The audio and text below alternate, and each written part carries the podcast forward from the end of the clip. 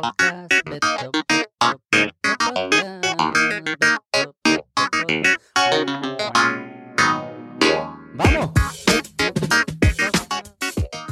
Hola Omar, ¿cómo estás? Bien, ¿y tú? ¿Por qué te ríes? No estoy acostumbrado a estar de este lado. ¿De qué lado? Del lado de que te están entrevistando. Yo no te voy a entrevistar. Yo empiezo por, por aquí ya. Me puedes entrevistar tú si quieres. Mira, estábamos hablando ahora que, nada, desafortunadamente hubo una noticia dentro de la industria de... que tú trabajas, que es la industria de fílmica, grabaciones, mayormente películas. Sí. Este... De un accidente, si quieres contarlo, no, no hay, no hay que entrar en las personas, pero si quieres contarlo.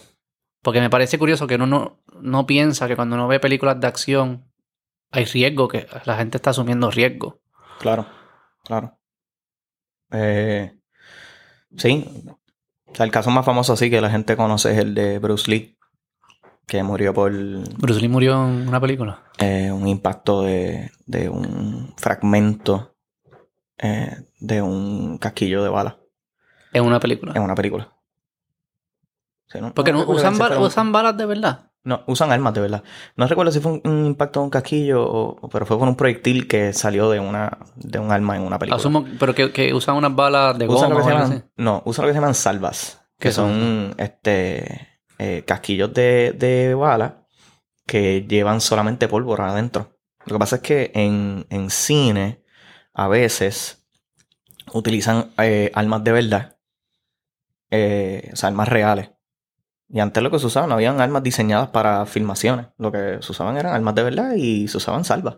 ¿Qué pasa? Que las salvas pueden romperse, o sea, el casquillo puede romperse adentro del arma eh, debido al, al- a la explosión y se puede, puede salir como un proyectil ¿Y qué es el, De- de, qué está la- hecho el sal- eh, de metal igual que la...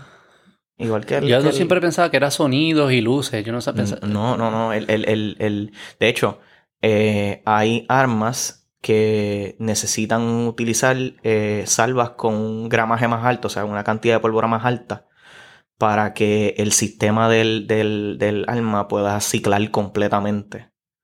Entonces, para que genere más gas o más presión dentro del arma, porque funcionan, es una cuestión física. Este.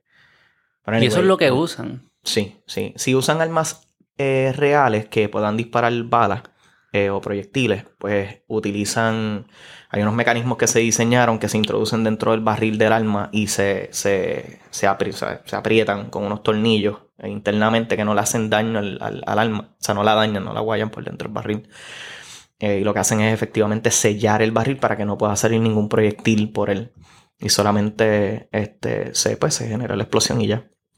Eh, todavía es muy temprano para saber qué es lo que está pasando. La policía está investigando el- la situación, ¿verdad? Esta película es una película de Alec Baldwin, el actor americano. Este, Y cuando salga esto, pues quizás ya hay más información, exacto. Sí, lo que, lo que se sabe ahora mismo es que la, la directora de fotografía y el director estaban haciendo una escena con Alec Baldwin utilizando un lo que nosotros llamamos un prop, un prop gun, o sea, un arma que es un, un, este, un prop y eh, hubo un misfire, que el, ¿verdad? El término, este, donde Alec Baldwin disparó el arma y ese proyectil que salió del arma le impactó a- al director y a la directora de fotografía. La directora de fotografía la llevaron a un hospital por, por eh, este helicóptero y murió en el, en el en tránsito. Y el director todavía no se sabe. Por lo menos hasta ahora yo no he leído más nada. Este, Y, y tú que tú trabajas, me- te da duro porque tú, Sí. tú hace, ¿qué? ¿La semana pasada Sí. o esta semana? Estabas trabajando en una película de acción. Hasta la semana pasada estaba trabajando una película de acción, este, puedo decir, este, con Gerard Butler, ah, este, y es un- una película completa de acción, y sí, estábamos, ¿Y cómo, ¿Y cómo fue? ¿Qué, qué props se usó en esa película? bueno, habían, habían armas automáticas, este, Con la salva. Con, con sí, se tiraba con salvas, habían agentes de la policía, este, en todo momento cuando se utilizaban las armas automáticas, habían armeros que vinieron especializados de Estados Unidos, este, para, para el uso y manejo de esas armas en el set, porque eso es un protocolo. eh, Las armas no pueden estar eh, suel- sueltas por ahí, ni las puede manejar cualquiera. Hay personas que tienen licencias de armas, que son las únicas personas que pueden manejar esas armas. Y en este caso, como habían armas automáticas en la película, en Puerto Rico las armas automáticas son ilegales. Este, pues había presencia de, de agentes de la policía, de la división de armas, eh, para Ah. administrar eh, todas las armas y las municiones. Y el actor que le dan como una excepción para que grabe. Eh, no, son permisos, todos son Permisos que permisos se y se paga, sí. Eso lo hacen alrededor del mundo, eso no es... Y ahora que, y ahora tú que pasó esta noticia y estás pensando para atrás, me imagino. Hay- había momentos que que dices como coño, ese estuvo ese debía haber estar más cagado de lo que yo estaba. Eh, Pues ya tú lo has hecho mucho, ya casi te le habías perdido el, el, el miedo, ah, como que es, como que ya es- esto pasa raro, ¿no? Es raro que suceda. Eh, es raro que sucedan cosas así en el set. Este. Pero pues cuando pasa, te, te, te da un. Es como un reality check. sí, sí, sí. Este. Y pues, pues en mi caso, que vengo de, de un montón de tiempo de filmar esta película y estar en situaciones donde hay uso de armas y lo que nosotros llamamos live fire. Este, en el set. eh, en esta película que estaba ahora tiraron, qué sé yo, como 10.000 10.000 este, tiros, una cosa así. Una demencia, sí, sí. Este, o sea, espectacular, fue una experiencia brutal. Este, y ver todas estas armas, habían un, un rifle calibre 50 y haciendo escándalo y sí, armas, automáticas, rifles largos de tipos militares y cosas. En verdad fue, impresionante, pero sí estuve en situaciones donde eh, tenía eh, eh, cuatro o cinco militares a 20 pies míos tirando, tú sabes, magazines y magazines y magazines todo el día. Y tú sentías la, presión de esas armas cuando detonaban. O sea, tú la sentías en la caja del pecho.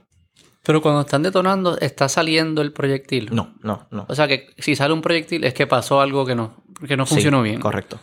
Porque lo, sí, entonces sí es el sonido. Está explotando, y entonces el sonido es lo que te hace pensar que sí hay un, cuando tú estás viendo la película. Exacto. Pero para que ese sonido se produzca, no es una grabadora. Está pasando algo físico. Y cuando eso no funciona bien, puede salir como un proyectil y esos son los accidentes. Esos son los accidentes. Se supone que cuando se- hay uso de armas en el set, no haya nadie en el line of fire. Claro. O sea, eh, directamente frente al arma se supone que nunca haya nadie. Eso es un best practice en, en la industria por, pues, por los accidentes que han sucedido en el pasado. Por eso este accidente en particular es tan, pues es tan fuerte porque o sea, todo el mundo se pregunta, pero ¿qué fue lo que pasó? Claro. Porque nosotros tenemos unos protocolos y unas medidas de seguridad en el set completamente estrictas, mano. So, cuando pasan cosas así es human error o negligencia. Sí que... Sí, Sí. se pasaron el protocolo por la prisa o... Me imagino que cuando Al- al- algo no algo pasa pasó. así, en- cuando algo es raro, uno deja de seguir el protocolo. Porque si eso Sí. nunca me va a pasar a mí. Exacto, exacto, exacto. Y han, han habido accidentes en, en- en el set por negligencia, o sea, eh, más con el, el caso más conocido este, en tiempos recientes fue el- la muerte de una asistente de cámara que se llamaba Sarah Jones, Mm. que la, la mató un tren. ¿Cómo es eso? ¿Qué película fue o sea, esa? Eso fue, eh, em, creo que era Midnight Rider, si no me equivoco es el título. El, el- era como un biopic de un, no recuerdo bien ahora mismo el nombre del, del músico, pero un músico bastante famoso. Este, estaban haciendo su biopic y él, eh, fueron a filmar unas escenas de unos flashbacks donde eh, creo que era que la- él, él estaba soñando y se levanta en una cama en el medio de, la, de, de las vías de un tren. Mm. Entonces se supone que obviamente en, en ese set, esas vías del tren, no había no habían trenes, o sea, no estaba pasando ningún tren, eran vías eh, inactivas. Eh, y la producción solicitó a, creo que era Amtrak o una de estas compañías bien grandes americanas de, de transporte, eh, filmar en sus vías y le dijeron que no, porque eran vías activas y que no podían eh, eh, simplemente no usarlas. Sí, cancelar el día. No, podían, Oh, exacto.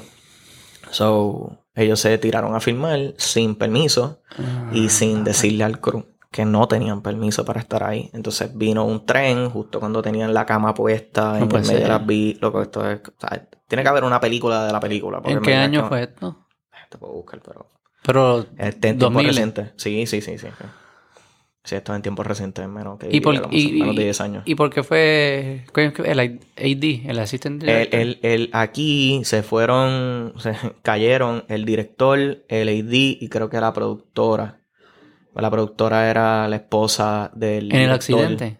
No, no, no. eh, que, que En sufrieron cargos criminales, sí. Pero sí, el sí. accidente, ¿quién fue? que- El, el- el accidente, la que murió fue la segunda asistente de cámara y otras personas que, que estaban en Del el crew. área que salieron corriendo cuando vieron el Ah, tren, porque esos trenes, eso no, eso viene con una inercia y una fuerza. Era un Amtrak de estos que van rápido también. Sí, era un tren inmenso. Le dio, el tren impacta, o sea, no, el tren no, no le dio a nadie. Sí, el es un- tren impactó la cama y convirtió la cama en, en una mina. O sea, esos fueron proyectiles que explotaron para todos lados y le dieron a personas, a otras personas del crew que sí sufrieron daño físico serio. Y lamentablemente, esta asistente de cámara, Sarah Jones, la murió por, por sus heridas. Este, Wow. Yo nunca había escuchado esto. No, es- no- no es un caso muy común fuera de. O sea, no, Pero hay historias como que de esto. public knowledge de, del, del mundo, ¿no? Pero sí es algo que.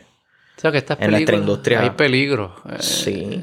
Nosotros estamos alrededor de, de eh, equipo pesado. eh, trabajamos largas horas. O sea, un set de rodaje, tú estás mirando mínimo de 10 a 14 horas. eh, por un día de rodaje típico en una película. Mm. O sea, ponte tú a pensar, después de un día de trabajo de 8 horas, ¿cómo tú te sientes cuando tú llegas a tu casa? Baratado. Sí, sí. Y a nosotros estamos en un set de 12, 14, 16 horas sin ningún problema, ¿verdad? Entre comillas, alguno. Y we're expected to perform, Mm. ¿sabes? Todo el tiempo hasta highest of our abilities. Es, es bien... eh, lo- se trata hasta cierto punto como un poco pues, militar, ¿no? Mm. Este... Pues, es los riesgos de trabajar en, en- en la industria del entretenimiento. Por eso es lo de la, la huelga reciente eh, de la IATSE. Vamos a entrar en eso ahora, pero una, eh, es- explosiones, como cuando hacen explosiones eh, de edificios, de carros, eso es He el estado en varias. que Eh, le ponen. No, el- hay, hay un experto de explosivos en el set siempre. Eh, se tiene que informar a la policía, eh, tiene que haber una- un representante de la policía, o dependiendo del el tipo de explosión que se haga. Tiene que haber este personal de bomberos presente, tiene que haber ambulancia. Este, y pues depende, ellos hacen sus propias mezclas. Eh, depende de cuán grande quieren que sea la explosión, cuán pequeña. eh, Y cuando hacen las oh, Fast and the Furious, que algunas, fue una que se grabó aquí, unas cuantas, Eh, Fast Five se grabó aquí. Que hay carreras y hay... Explosiones. ¿Cómo hacen, cómo, cómo hacen eso? Eh, depende, te puedo dar un ejemplo concreto. Este, en la Ponce de León, casi llegando a Sagrado Corazón, justo en la luz que uno vira a Después mano de la milla de oro entrando después de a la milla de oro, cuando, cuando es en la luz que uno vira a mano izquierda para la calle del, de- del Choliseo. En esa, en esa luz, en la Ponce de León, a mano derecha, hay una gasolinera. Y al frente Sí. hay un parking. Ese parking enfrente de la gasolinera lo convirtieron en un banco Ok, en la película. Ellos hicieron una pero estructura. tenía un cojón de bancos Eh, Espérate. atrás. Eh, porque eh, no... Espérate, espérate. Ah, Ok, un cojón de banco. Vamos a hacer uno nuevo. Este, ya vas a ver por qué. Ok. no vi Hicieron, la película. hicieron un banco. No, es que es un momento tan rápido que tú Ni te das cuenta. ni Y era Brasil, cuenta. ¿verdad? Era, era- Brasil. Estaban haciendo este, Brasil en Puerto Rico. Pues eh, ahí en esa esquina hicieron un banco. Mm. Con lobby, todo, tele, toda la cuestión. Eh, cuando viene la caja fuerte en la película, la caja Mm. fuerte en un momento dado coge un cantazo o algo, le da, qué sé yo, y la caja empieza a dar vuelta. Y se mete adentro del banco. Y rompe el banco, lo hace, pero pieza. O sea, ellos construyeron un banco para destruirlo como para una- destruirlo, exacto. Hicieron ese, un set ahí. Para que uno tres minutos diga, ay, qué chulo. Eh, ese, esa toma, yo creo que lo que dura son como dos segundos en la película. o sea, porque es, hay una cámara adentro del banco que ve cuando la. En verdad somos bien pendejos los humanos. Esta es la cantidad de recursos. Como Sí. que de mentes, de expertos, de tiempo, de Sí, construir literal. el banco, de la de esto, para que bueno, nosotros pendejos por dos segundos como que nos sintamos un poquito Anda bien. por- carajo, ¡Ah, se metió dentro del banco. Sí, literal, ¿sabes? Qué locura. Y eso es lo que aumenta. Imagino que esas cosas así son los que aumentan los presupuestos de películas y los llevan a. Eh, sí. Digo, están los actores y eso, pero en términos de. Sí, de sí, ejecución, son- ¿sabes? Eso son- te- de ejecución, sí, son, son tomas que, que son pues caras por el tipo de. De que son icónicas también, como que es lo que uno Sí. se acuerda. eh. Bueno, es que él- él le da un poquito de, de realismo dentro de verdad. Esos, esas tomas re- ayudan a suspender la realidad real. de, Súper real. Sí, ¿no? en una bóveda rodando por la Ponce León. eh, por Brasil. Este, Por la Ponce- por Brasil. Brasil. Se mete dentro de un banco. León. Este, pero sí. Eh, ok, vamos a hablar de, de- Parte de lo que quería hablarle es que me contara. Sé que hay una. Eh, una que ¿Ya es huelga? ¿Ya empezó? ¿O una, Eh. unas conversaciones que pueden llegar a ser una huelga? ¿Entre cuál unión? Eh, explícanos, cómo? ¿cuál es la, la, la- ¿Quiénes son los grupos? ¿Cómo se organizan esta industria? Porque estoy seguro que na- yo no sé nada de esto. Para mí iba todo el mundo allí y, y grababan y se iban para ca- Como que la organizas. ¿Cómo se organizan? ¿Cómo se...? No, no estoy Eh, claro. Ahora mismo estamos en casi cada X cantidad de años, dos, tres años, eh, usualmente son como cada tres, de tres a cinco años se negocian contratos Mm. entre los distintos gremios y los productores. ¿Y Ok. cuáles son los distintos gremios? Los distintos gremios, ok. Eh, los gremios que representan todas las personas que trabajan en filmaciones, eh, entre, no me lo sé todo de memoria, pero el, el más grande es la IATSE, que es el International Alliance of Motion Picture and whatever, whatever, Stage Employees. ¿Y, y quiénes son los que entran ahí? eh, en IATSE está básicamente todas las personas que son below the line, que son personas que el- es como los obreros, ¿ok? Dime ejemplo. Eh, pues yo, por ejemplo, que soy de cámara, eh, soy Ayatse, eh, podemos decir transportación, son los Teamsters, que son aparte, pero en Puerto Rico están bajo la, bajo la Ayatse. Eh, pelo, vestuario, maquillaje, greens, eléctrico, grips, eh, cámara, Escenografía. eh, todo. ese, sí, escenografía, arte, vestuario. eh, ¿Quiénes no están Ah. en ahí? ¿Quiénes no están? las otras uniones representan a las personas que no pertenecen a la IATSE. Está lo- el DGA, que es el Directors Guild of America, que son los directores, los asistentes de dirección, este, y PAs hasta cierto, pu- ¿Qué es PA? hasta cierto punto. Production Assistants. Ok. Eh, está el SAG, Screen Actors Guild. Son los Están los SAG actores. Awards. Pues, SAG actores son los actrices. actores, actrices, background. Este, Y cámara. Cámara va, cae bajo la IATSE. Cámara pertenece a su propia local, es la local 600. Todos como que se dividen en, la IATSE. Exacto. En la, en la IATSE se, dividen por, por locales. Exacto. Tiene su, su local, pues entonces en, la, en Cámara es la 600, Ok. que es una de las locales más fuertes de toda, de toda la Unión. O sea que, y los productos, y cuando dicen productores, eso no tiene unión porque eso, eso es como que el capital. Eh, sí, ellos tienen una asociación, perdóname. Ah, Eh, también. Falta el, el WGA, que es el, el Writers Guild of America, que son los, Los escritores. escritores. Este, y aparte está el AMPTP, que esas son la, la asociación de los productores, Association, Motion Picture, Television, whatever, Producers of America, son- qué sé yo. Uniones, eh, todas son uniones. Esas o son- asociaciones. no, eso es una Esa asociación. Eso es una el resto son más el resto son, unión laboral. son uniones laborales, correcto. Exacto. Entonces, ellos, cada, cada eh, unión negocia directo con el AMPTP. que, que son los tener- productores. exacto, vamos. Exacto. Las siglas. Tranquilo, la lo, lo voy a seguir repitiendo Sí, sí, para, sí. para que se te grabe. El, el- cada, cada unión negocia cada X cantidad de años su contrato con los productores, con el AMPTP. Y eso es Ok. Los rates, cuánto me vas a pagar por Exacto. estos servicios, Usualmente cuáles son los overtime. tarifas, pero el, el tema más contencioso siempre son condiciones laborales. Descanso, eh, que es lo que, lo que nosotros comúnmente le llamamos el turnaround, que es el tiempo de descanso entre un día de trabajo y el otro. Eh, que suena como algo bien estúpido, pero cuando expliquemos esto un poquito más a, a fondo ya mismo va- vas a entender por qué es tan contencioso. Este, básicamente son condiciones de trabajo. ¿sabes? Cosas tan mínimas como el, el- el tiempo de cada cuánto tiempo puedes, sea, tienes que parar a comer, etcétera, etcétera. Este, Sí, porque hay gente, o sea, tú, esto no es una oficina, ustedes están en, Exacto. en- en- cambiando de sets, algunos que son estudios, tú- pero aquí casi nunca es estudio, ¿verdad? Aquí trabajo- siempre está en la calle. un trabajo común, vamos, eh, sin, siendo generalista. Sí. eh, un trabajo común, tú tienes una hora de almuerzo y a ti te dicen tu hora de almuerzo es de 12 a 1. Pues tú eres Y responsable hay de un ir a baño comer. allí y puedes para si, tirar. si te tienes que ir al baño, tú te paras y vas al baño. Y y hay- no hay- no hay- Exacto. Y hay baño y cocinas a veces. y Exacto, no, y tú traes tu lonchera o ordenas Hay comida o sales a comer, o sea, no- tú eres el dueño de tu propio tiempo y tienes que Claro. ser responsable del mismo, ¿no? Eh, hay como que esta cuestión un poquito, este, Mm. Pues, de autonomía Sí, dentro sí, de. ¿verdad? Unquote, autonomía, ¿no? Eh, Porque en en- esos trabajos no todo el mundo tiene que estar haciéndolo a la misma vez. Es Correcto. distinto, ¿sabes? Si yo estoy en contabilidad, sí, tú y yo nos dependemos de que tú me envíes el reporte y yo esto, pero no es a la misma vez que todos tenemos que estar ejecutando lo mismo. Sí, y también hay una cuestión de, de el, el tiempo en el cual se tiene que ejecutar el trabajo, que en Mm. una oficina, pues tú no, No hay, no es tan riguroso. Ahí sí hay, hay momentos que tú tienes que sacar unas cosas. Claro, claro, para las dos, pero casi siempre esta Exacto. semana o En, en el caso de producciones de cine, específicamente cuando ya tú estás en la etapa de producción que estás filmando, este, o lo que le llaman eh, fotografía principal, este, eh, la, la urgencia del trabajo se convierte en una cuestión en vez de semana en minutos.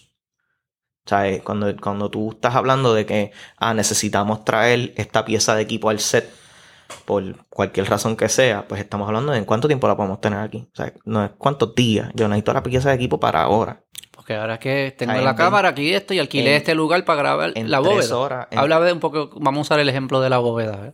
Me imagino que tú... bueno, de la, de la boda no te puedo hablar porque yo no estuve en. en pero me, lo imagino sí- que es como que puedo- reservamos... ¿Sabes? La Ponce León es una carretera que se usa mucho. No es como que... Ah, cualquier Exacto, día. exacto, Lo reservamos para este día. O sea, que la bóveda tiene que estar ese día. O sea, que el edificio tiene que estar este día. Las explosiones ese... Si no está todo funcionando ese día... Hay cosas tan No. mínimas como piezas de, por ejemplo, en, en mi caso, piezas de cámara. Yo de momento surgió la necesidad de que yo necesito X lente o X cámara porque ahora pues surgió la necesidad de que dentro de este edificio o este vehículo haya una cámara que puedan destruirla. Que la puedan hacer piezas. O sea, es literal. ¿sabes? Lo que llamamos crash cams. En verdad ese trabajo tiene que estar cool, explosi- explosivos de película, tiene que estar cabrón.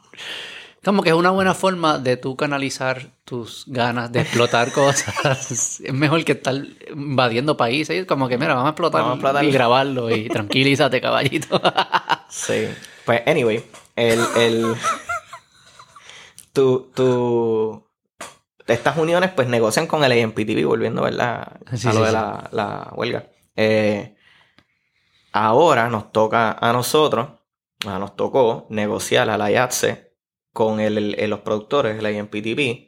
Nos tocó negociar la, nuestro contrato, el contrato más importante de nosotros, que es lo que llaman el Basic Agreement, el Mm. contrato básico. ¿Eso cada cuánto? ¿Cada cinco años? Cada tres años. Tres años. Basic se negocia cada tres años. Con el Basic que está hay un pequeño contrato aparte que se llama el Videotape, que incluye otras cosas, whatever. Pero con el, el- el Basic Agreement, que es nuestro contrato más importante, eh, se ha quedado atrás en algunas cosas. Mm. Por ejemplo, eh, el tiempo de descanso en los fines de semana.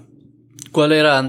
¿Cuál es el que está ahora? El que prevalecía anteriormente es 10 horas, que eso se ganó en las negociaciones anteriores hace ¿Qué significa? ¿10 horas qué? 6 años, 10 horas de descanso. Eso significa que del momento que yo termino mi jornada de trabajo en el día de hoy, vamos a decir, yo termino a las 12 de la noche, yo tengo que tener 10 horas de descanso. O sea, no me pueden llamar a trabajar hasta que pasen esas 10 horas. O sea, mi llamado puede ser a las 10 de la mañana, si yo salgo a las 12 de la noche.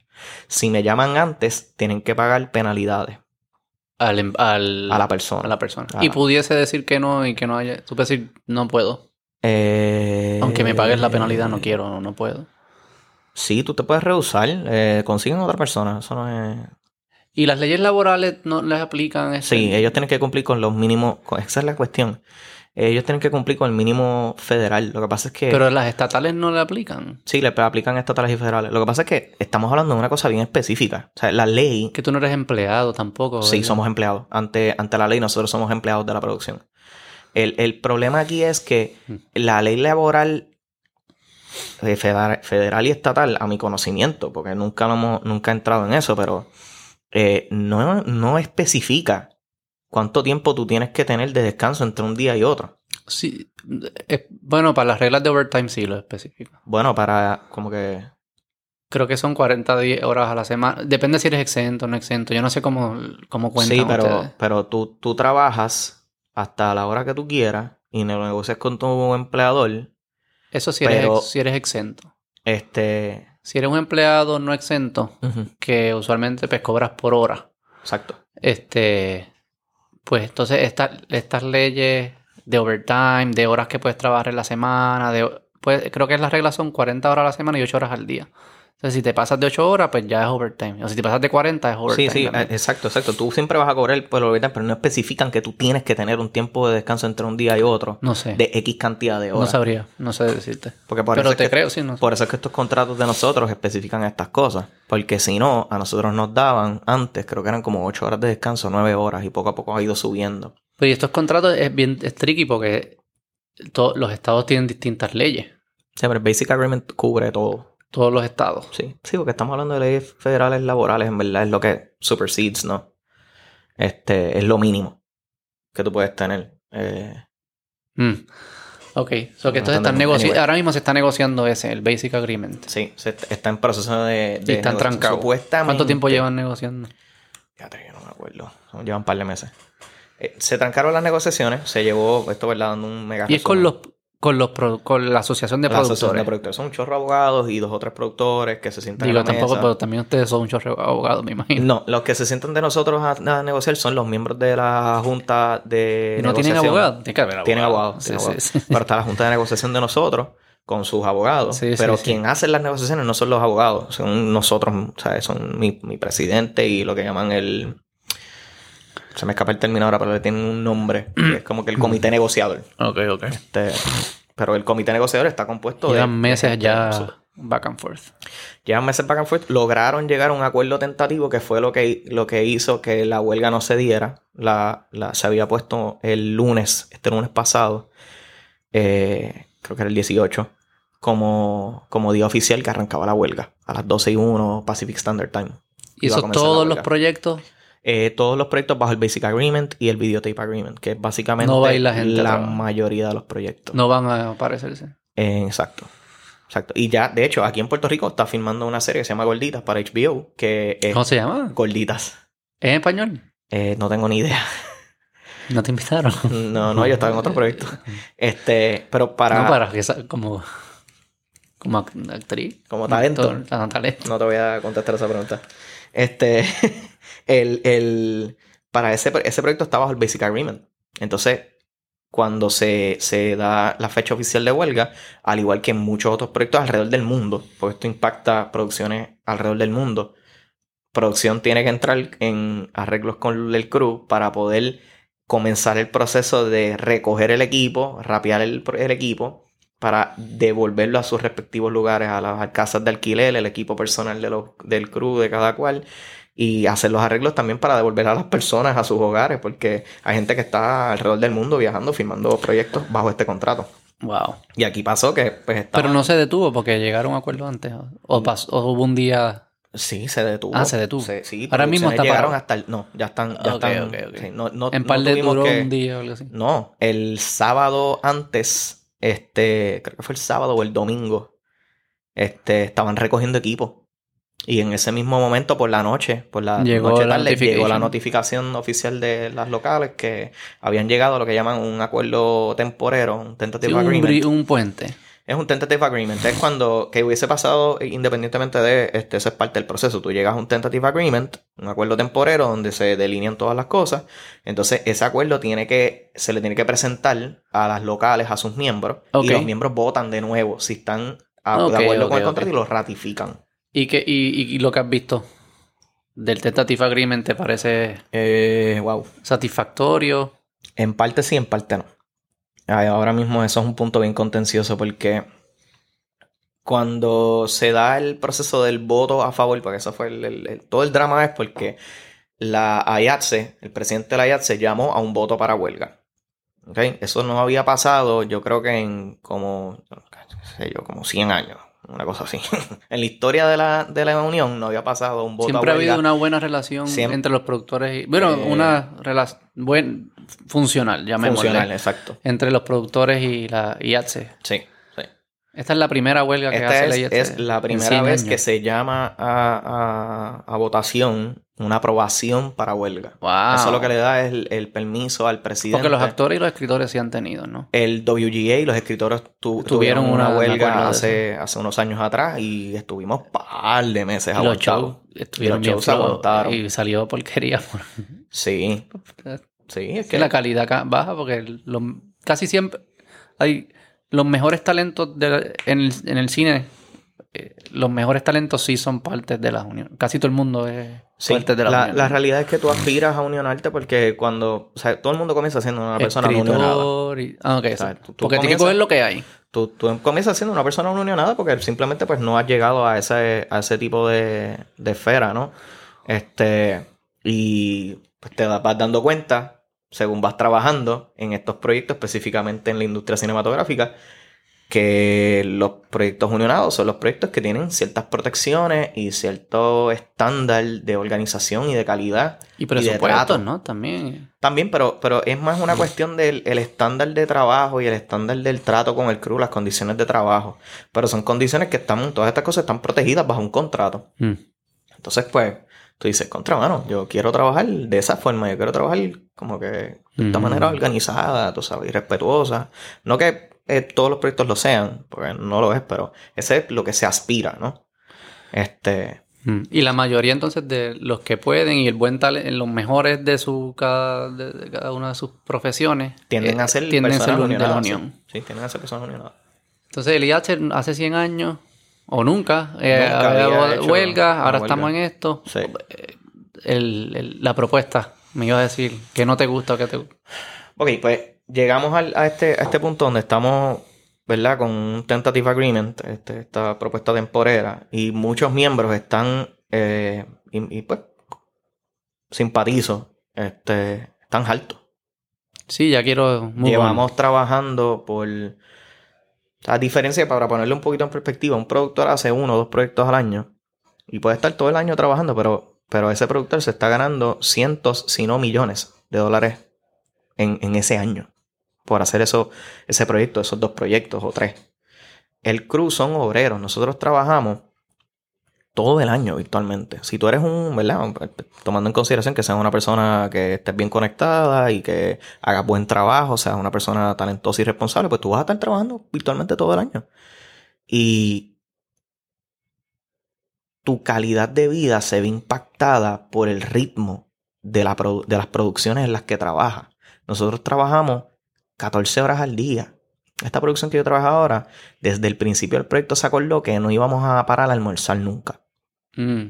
¿Y Por- hacían? Por dos meses, Comían se com- trabajando. por dos meses, los días iban a ser de 10 horas Mm. corrida y la producción nos trae el almuerzo al set Mm. y nosotros comemos cuando podamos. Pero ustedes acordaron de eso. Pero sí, Sí. pero e- eso tú aceptas si quieres trabajar bajo esas condiciones. Por eso. Pero eso viene atado con unas penalidades. O sea, a la producción le cobran por contrato unas penalidades. Eso al final de la semana tu cheque llega gordito porque todos los días, por cada media hora que tú no paras a comer, Sí, la sí. producción tiene que pagar una penalidad por persona. Y tú decides que si eso para ti tiene sentido, ¿no? Y coger el proyecto. Sí, si estás en la posición de escoger. Sé Esa que está en la posición de coger, claro. Este, pero, ¿sabes? Piensa tú en una semana de trabajo, de un trabajo normal, Mm. que tú no puedes parar a comer, como tú te sientes cuando tú llegas a tu casa, pues el trabajo de nosotros es eso más 10, porque estamos en una cuestión que es sumamente física y, o sea, de, de- ¿verdad? Intensa. O sea, las filmaciones son intensas y son tanto físico como mental. Entonces estás en una situación donde tú no estás comiendo, no te estás alimentando bien, aunque hay comida buena. O sea, la comida que nosotros nos traen es comida hecha por chefs allí, on the Mm. spot, día a día, fresco. Sí, o sea, sí. es comida buena, no, no, no, no estoy quejando de eso. Pero tú no, el proceso de tu alimentarte no es uno adecuado. Tú no comes normalmente en tu casa parado así, tú sabes, todos los días parado en una esquina, te atosigas la comida en cinco minutos y sigue. Sí. Eso no es normal. Hay gente que lo hace, pero, Sí, yo lo Ay. hago. Pero, en- pero no estoy obligado a hacerlo. pero no estás obligado a hacerlo y no es la norma. Tú sabes que eso no es saludable para ti. Mm. O sea, ni, ni No. para, para un proceso digestivo, ¿me entiendes? O sea, como que no, Sí, no es la norma. Tú lo haces si tú quieres. En el caso de nosotros, Pero trabajas en una industria que está bien cabrona. ese es el problema. Que nosotros estamos conscientes de que trabaja, tenemos un, un privilegio Ah, de trabajar en una industria cabrón. nítida, de hacer Cuéntame. cosas bien gufiadas. O sea, la semana pasada que tú... Gerard Butler ahí va tirateando y tú escuchando eso, como que... Literal. literal. Eso no es normal. No, no es normal. no es normal. O sea, entiendo, es, es tricky. Es que también ustedes Bueno. están tratando de coordinar muchas personas. A todos cooperar en el mismo momento. Sí. y muchas personas que se ganan cantidades distintas, que son distintas eh, niveles de fama y lo que fuese, y, Sí. y es complejo. Es bien complejo lo que, se- lo que logran hacer en películas. Es una cuestión bien complicada, Mucho un humano. undertaking bien complicado, este, que para que se dé y suceda Es mágico. es mágico, sí, es y son mágico. personas bien distintas. Sí, hay mucha personalidad diferente, ¿sabes? Porque en un banco, tú dices, ah, un banco es bien complejo, sí, y to- no- todas las Sí, sí. industrias tienen sus complejidades. Pero el perfil de la persona, la personalidad, estoy seguro que no hay tanta variabilidad en personalidad en un banco. Más o menos todo el mundo es igual. O en una agencia de publicidad, más o menos todo el mundo es igual. En la película, Hay de todo. es como que hay estos, los, los actores que son unas personalidades, los explosivos míos que son como unos militares.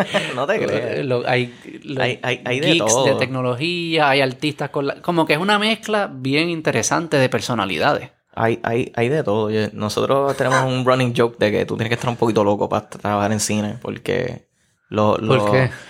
Porque sí, porque la- las personalidades que tú ves son...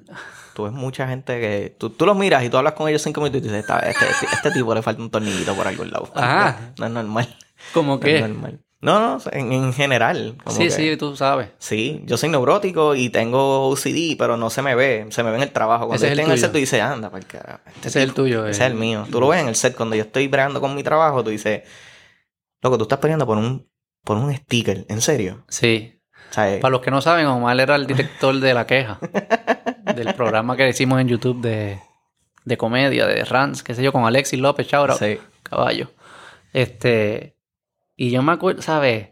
Tú venías, los cables tienen que estar doblados de una forma específica, tienes que ir por aquí, no, eso no va ahí, Beto, Sí, qué sé yo, qué, no, esto tiene que, ¿sabes? Era un voice, es bien voice, como que a mí me parece mucho como cam- los, los que acampan, Sí. no profesionales, o sea, pero lo hacen comúnmente, son gente bien organizada, tienes que ser organizados con tus Hay, equipos. con todo hay un sistema. Como que hasta la manera, que muy, muy- diste un excelente ejemplo, hasta la manera que recogemos los cables. Se estandariza todo, todo es estándar.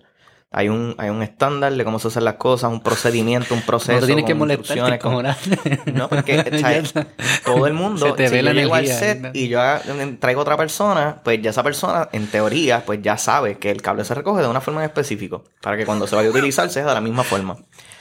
Este, en mi, en mi caso, pues yo que trabajo, pues, eh, a mi día, en mi, ¿verdad? mi trabajo diario es bregar con, con el material, la película que se filma Sí. manejarla, pues yo, yo soy responsable de, de que no se pierda nada. Mm. Ningún clip, ninguna tarjeta en el proceso. Un poco importante. Sí. Sí.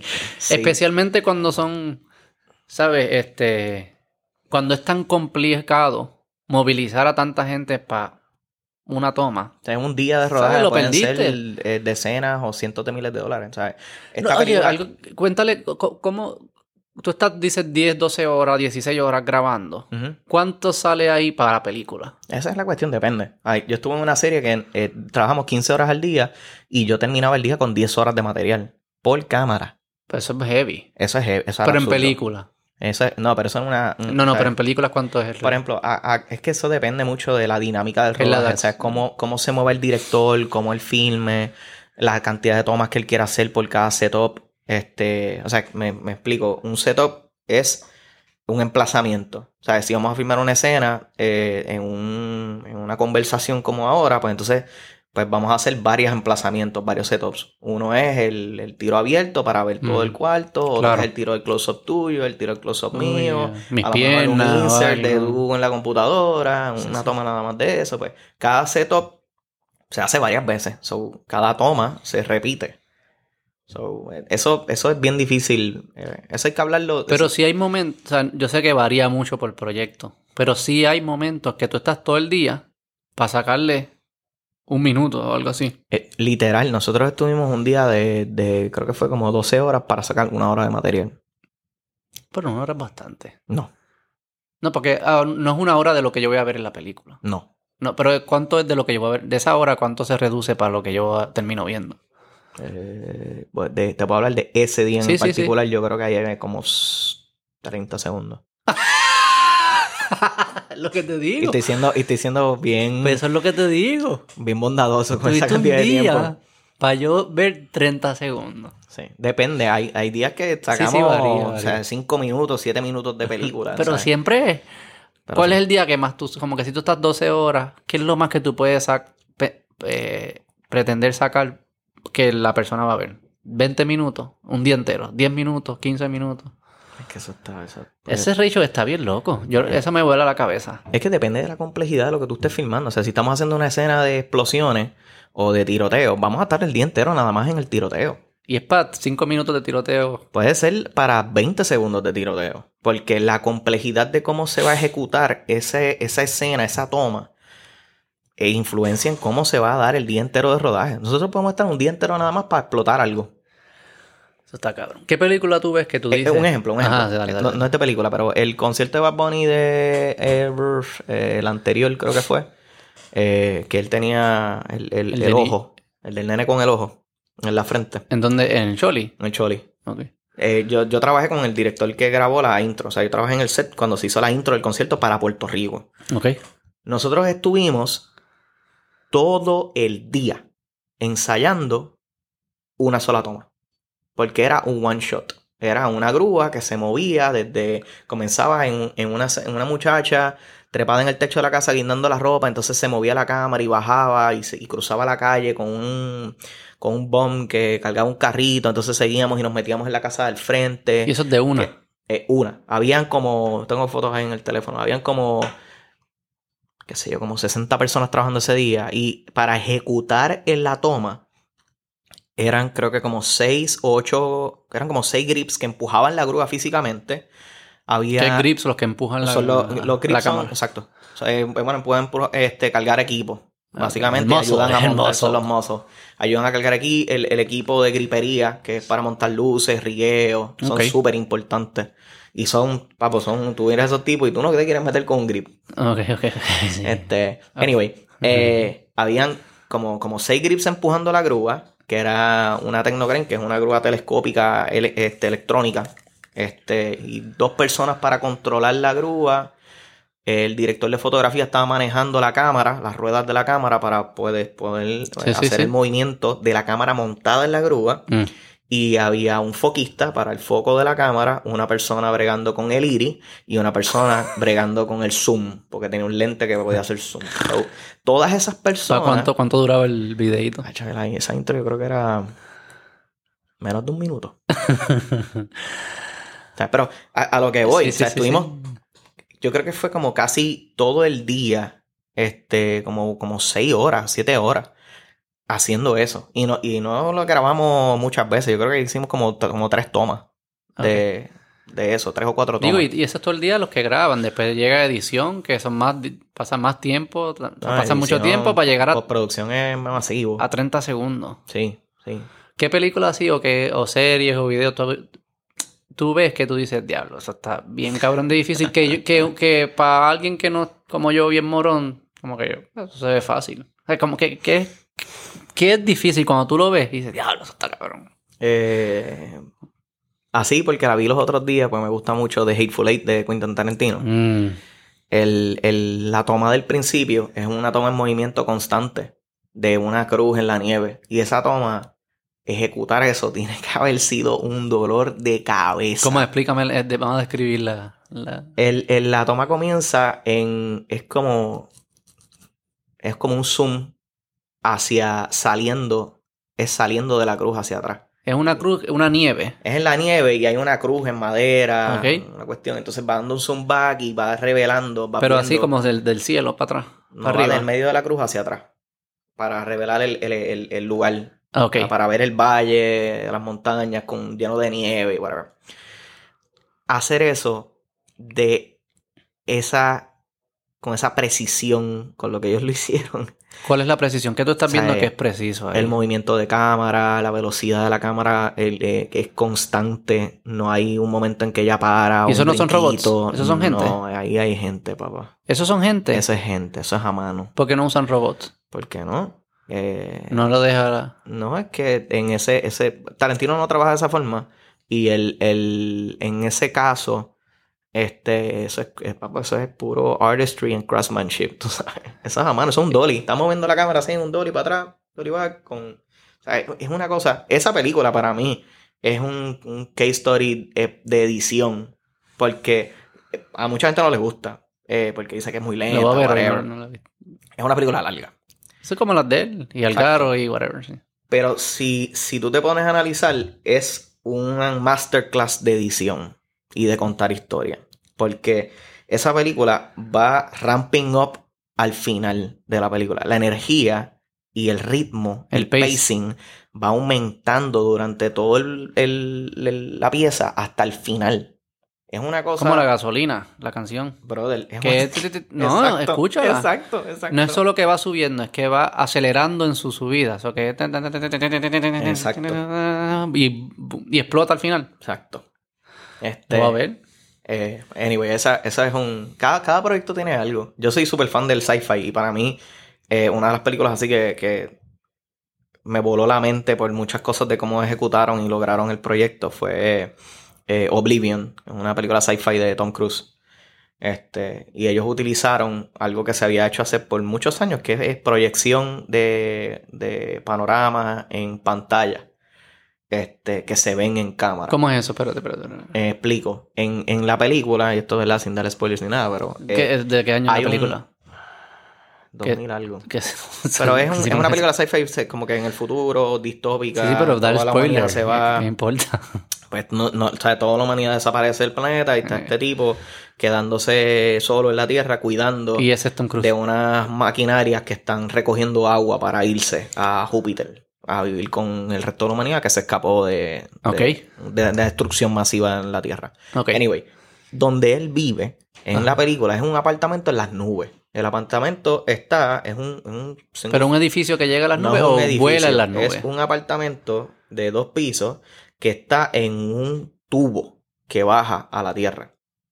Está, él está como, qué sé yo. Pero, pero, pero, un tubo como si fuera como una 500 bandera pies. de esto, una Sí, bandera como- y ajá. arriba hay un apartamento. Ajá, y ese apartamento está al nivel de las nubes. está al nivel de las nubes. Ok. La manera de tú filmar ese tipo de cosas normalmente es que tú tienes que hacer un montón de green screen. Porque el, el- o tienes que limitarte en las cosas que tú puedes ver a través de las ventanas.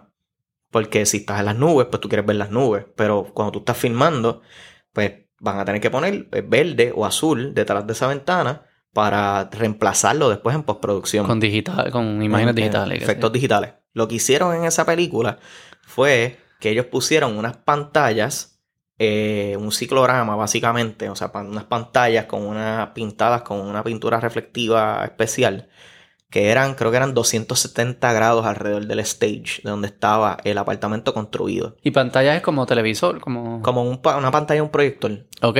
Eso mismo, era una pantalla de proyección. Y, le, y pusieron varios proyectores desde abajo del stage mirando hacia, hacia las pantallas. Hicieron stitching. Pegaron eh, varias imágenes para crear un panorama de 270 grados de nubes. en Y eso es lo que horas. grababan. Entonces grababan contra eso. Entonces, ¿qué le permite hacer eso al, al director y al cinematógrafo? Pues que pues, cuando tú ves a través de los cristales, que en este caso, pues como no tienen que hacer green screen, pueden ser mucho más este, liberales con el, el diseño. O sea, él está en un apartamento que alrededor de él, el apartamento es todo cristal. Las paredes no son paredes, hay cristal alrededor de todo. O sea, su vuelta redonda. Entonces, esa proyección se ve en el cristal, lo ves en la reflexión de los ojos cuando haces close-ups de ellos. Que el green screen no, permi- El no, no hubiese hacer eso. no hubiese sido prohibitivo. O sea, que le da una, cosa reali- como esa. le da una realidad de que verdaderamente está ahí. Sí. Y aun- aunque por fuera después ellos sí le cambiaron la imagen. No, Esa fue lo que grabaron. sí. No hubo, no hubo CGI. Claudio. Miranda, el, el director de fotografía, eh, las cosas que hicieron fueron, o sea, para mí eso, de lograr ¿Y tú- una ejecución práctica. Y tú te das cuenta de eso viéndola. No, yo ¿Tú vi la lo película. leíste o yo vi la película y después dije, ¿quién tiró esta película y cómo hicieron esto? Porque el budget nada más de, de efectos para esta película tiene que ser una cosa estúpida. Y cuando leí online el budget en aquel momento, que eran, qué sé yo, ciento y pico millones de dólares, que es un montón, ¿verdad? Pero para ese tipo de proyectos es como que, ¿cómo? ¿Cómo lo lograron? Ah, tú pensabas que no, esto tiene que ser de 500 millones, una no, cosa de eso. no, no, no, no llega nunca a eso, pero tiene que No. ser una película de 200 y ¿Cuál pico millones, el- es, lo, es el, es el- es lo el más techo caro. más o menos Ok, por ahí. Este, y dije, esto tiene que ser una película de 200 y pico millones, como esta gente logró esto. No, siento, siento algo. O sea, y decía, ¿cómo? Y de salieron los behind the scenes después del, y los making of están en YouTube, mano. Es una cosa espectacular. Y eso te vuela la cabeza. A mí esas cosas me vuelan la cabeza. Pues yo digo, esto es, sí, yo soy A mí también esto te esto. lo autotripea. De hecho, es como que una trabajé- creatividad... Está cabrón. de- yo trabajé con el, el operador de la cámara A de esa película hace, hace a principios de año. George Billinger, un Steadicam operator, pero espectacular. Un doncito cascarrabia, bien buena gente. Pero tiene que haber un nivel de... De terquedad en este tipo de personas, de estándar, de que no, no, no, no, no, no.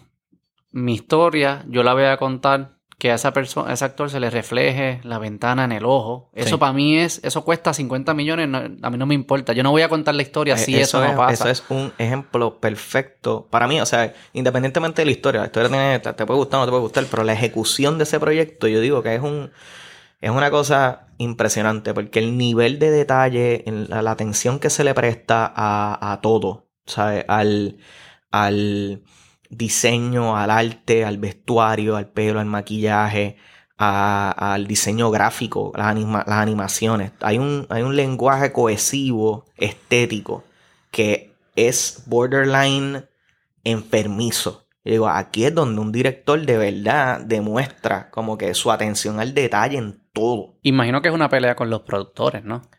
No, no sé, Digo, todo depende del compromiso, el presupuesto, hay muchas muchas cosas ahí. este. Porque es bien fácil decir, "Ah, eso no importa, la gente no Mira, Beto no se va a dar cuenta. en la película Yo no hay me una cuenta. toma Pero sí uno se da cuenta sin darse cuenta. Pero un ejemplo de eso, hay, en la película hay una toma de. Y, y lo traigo porque eh, me, me acuerdo que lo hablé con, con George, el operador de cámara. Este. Que ellos cogieron y cogieron una, una Technocrane, que es una. Lo que estamos hablando ahorita que usaron para la intro de Bad Bunny. Este. Que es una grúa. Ah. La hicieron piezas, la montaron en helicópteros. Helicópteros, no uno, varios Ajá, ajá. con el crew, el cast. Y fueron, ellos estuvieron en, en Noruega o Nueva Zelanda, qué sé yo. Eso es bien lejos. Países. que empieza con N. Empieza con N. No- este, eh, y volaron la grúa a una montaña en las cínsoras del carajo. Ajá. Y la pusieron, la montaron en piezas allí. Todo para grabar una toma que se ve Tom Cruise sentado en el edge del cliff. Que lo que tú ves para lejos es arena negra y montaña. Y eso no es green screen, eso es de verdad. Sea, esa toma tuvo que haberle costado a la producción un día entero. Un día entero para llevar la grúa, llevar el cruz, solamente para que él se sentara con un vasito, con una matita y coger las tomas de él con la... O sea, Eso está bien salvaje. eso es... Bueno, George mismo me decía, that was once in a lifetime project. Y lo que yo me pregunto es. ¿Qué le pasa a la película si no tiene esas cosas? Porque eh, Bueno. es como que. Suena como que. What the fuck. O sea, estás gastando un montón de recursos, de tiempo para eso. Pero le fa- cuando uno ve estas películas, se nota que le falta. Si, le- si no tienen esas. eh, Es como. No necesariamente, todo depende de cómo, cómo tú cuentes la historia. Las películas son eh, el capricho de alguien. Mm, Es una historia de, de capricho. mm. A alguien se antojó de hacer esa historia y otra, otros dos anormales le creyeron de que podían venderlo, que la historia estaba interesante. y Porque hay un millón de meter normales dinero. que lo van a querer ver. Y hay, que o no tienen nada que hacer. Y van a- 70 millones alrededor del mundo de anormales que dicen, wow, eso está interesante, vamos a verlo. Y, y, se, y se tiran. Pero tú y, y es que Eh, bueno, y es que es verdad, porque es que tú te imaginas nuestra vida y nuestra cultura sin, sin sin, entretenimiento. Sin estas películas, digamos sin películas, ni series. Es como que son tan eh, son parte de nuestros cuentos, de nuestra forma de relacionar, no sé, Sí. es- están ahí, no eso que sí tiene, sí la sí los vamos a seguir consumiendo, o sea, Bueno, la, la vida sin arte, sea para, para crecer a nivel personal, colectivo, en la individual, como quieras llamarle, o, o para disfrutar, ¿sabes? No, no, no, no, no se puede vivir, brother. Sí. El, el- arte, el arte, o sea, el arte en general, no estoy hablando de mi industria, o sea, el arte en general, sin la música, sin, sin las artes visuales, sin, sin, lo- sin pues, la, Sí, sin la los comedia, libros, para la mí. comedia, todo, loco. O sea, todo tiene su, todo tiene su mercado, ¿no? O sea, su target, su gente que lo consume. Pero tiene que ser contada de una forma Sí. para que conecte con nosotros. Yo creo que eso es lo que... Y a veces vale la pena gastar tantos recursos para que le el ojo brille y vea Exacto. las nubes. Porque si no, algo pasa en nuestro cerebro que cuando vemos esa escena dijimos, No me la "Nah, creí". No me la creí No y ya pues no conecta conmigo. Qué loco. cuán- ¿sabes? ¿Cuánto, ¿Cuánto se necesita para suspender el, el, el disbelief? Mm. Porque tú entras diciendo, yo no me creo esto, Pero- porque no existe. Pero cuando te sientas a ver, you get involved in the story, en, el- en lo que está sucediendo, y te le, le coges empatía o cariño a esos, a esos este, personajes y te you get emotionally involved. Pero es bien loco porque aunque la historia tú sepas que no es posible o es... Exacto. Hay cosas que pasan que si se hacen bien, sí conectan contigo. Y tú dices, coño, yo sé que no es posible que un monstruito me hable, pero se sentía que sí es posible. No sé, conectó Sí. conmigo. Igual lo puedes hacer mal si el monstruito lo hace mal y no se mueve de una forma o no, ha- o no habla con ritmo. O yo creo que el CGI todavía no está ahí. Eh, digo, quizás está ahí y es tan bueno que yo no me doy cuenta que es CGI, pero Sí, ya, eh, ya- maybe. ya, estamos ahí. Maybe es eso. Ya estamos ahí. Ok, pues el CGI es excelente porque no sé qué está ahí. Ese, ese- ese debe ser el punto. Eh, sí- Pero sí hubo un momento de transición que tú decías como No. que no, no, no, no. No, no, no. O sea, esta persona, no. o sea, esto- Siempre, en, en mi industria se habla, se habla mucho de ese término, el suspension of disbelief. Mm, Porque estamos peleando todo el tiempo en contra eso. ¿Sabes? Tú como ser humano, como persona, Cabrón, pero aunque, aunque tú sepas que no es verdad, eso, tú eso. en, tu, en tu mente tú estás peleando con, con es, es esa batalla todo el tiempo. Eh, yo sé que esto no es verdad, pero ¿cuán real puede ser? Pero ¿qué es lo que es? Porque no sé. O sea, por ejemplo, eh, Hay mucho- hay- hay- Avatar o qué sé. Eso no es posible. Yo no, yo no tengo los, los elementos de juicio para poder decirte exactamente. O sea, pero hay, hay- Pero- veces como que Star Wars. Y sé que es bien vieja y la tecnología, whatever. Pero conectaba con las personas de una forma. Game of Thrones también. Conecta de una forma con las personas que se siente más real que hasta una película que no tenga na- ni dragones. ni Una Claro. Tú dices, no, es que esta, esta película se ve fake, no se ve auténtico, pero Game of Thrones no se ve fake, cabrón. Hay un fucking dragón. que te- Hay un dragón no, pero ahí. conecta. eh, y, y yo Sí, no, pero eso- eso no sé cuáles son esos elementos. No, pero la eso- historia, ya, ¿tú sí, crees? Sí, no, sí. Sí o sí, eso tiene que ver con la historia. Los personajes, eh, cuánto la gente conecta con esas historias, en el caso de Game of Thrones, con esas historias individuales de cada personaje, lo que representan, etcétera, etcétera. Se identifican, ¿sabes? Dentro de todo hay como una... Yo no me he metido mucho, o sea, vi Game of Thrones completo y me gustó, pero no, no me metí, I didn't get involved en, en la cuestión del subtexto de la serie, como, como me pasa con cosas que sí me apasionan mucho y me gustan. Y ¿Tú dices el subtexto como que el behind the scenes? O? No, el subtexto es el mensaje que hay detrás de las cosas que están pasando en la historia, que, siempre hay algo, ¿sabes? Siempre hay algo. Siempre hay algo ahí hablándote de, de, de otra cosa, como que... Y los cuentos tienden a repetirse también. Sí, Como que sí, mi- las tú puedes ver las, leer las mitologías griegas y qué sé yo, que ibas a encontrar patrones siempre en el mismo Siempre. cuento. Eh, Siempre. under- Los de Pixar son todos iguales. Es un, son do- es un personaje que se junta con un personaje que no son compatibles y se van en un journey, tienen que resolver el journey para poder lograr. La Algo. Dory y el papá de Nemo no son compatibles. Buzz y Woody no son compatibles. McQueen y Mater no son compatibles. Exacto. Tengo un hijo de tres años, la verdad, me la sé bastante bien. este, Pues sí. hay, unos hay unos patrones eh, interesantes. Ok, entonces, ¿qué va a pasar con...? Entonces ahora está la propuesta, hay cosas que todavía no se, no se sabe si les gusta o no les gusta. ¿Qué tú crees que va a pasar? Eh, yo leí el, el- la-. Los, los términos preliminares que, que están enviando por social media, que están compartiendo información, la, la- por lo menos mi local, que es lo que me concierne. Y hasta cierto punto, yo entiendo que las cosas que se han logrado conseguir para este contrato, en esta negociación, son muy justas eh, para el contrato, no son justas para el trabajo que nosotros estamos realizando. Eh, ¿Qué, qué, decir- qué te, a qué te lo, refieres? lo ma- lo que está o sea, ¿a qué te refieres que, que es justo para el contrato, pero no para... Eh, Lo, lo que está resonando por todos lados ahora mismo, que todo el mundo está pidiendo, es más tiempo con su familia. ¿Ok? Trabajar menos horas.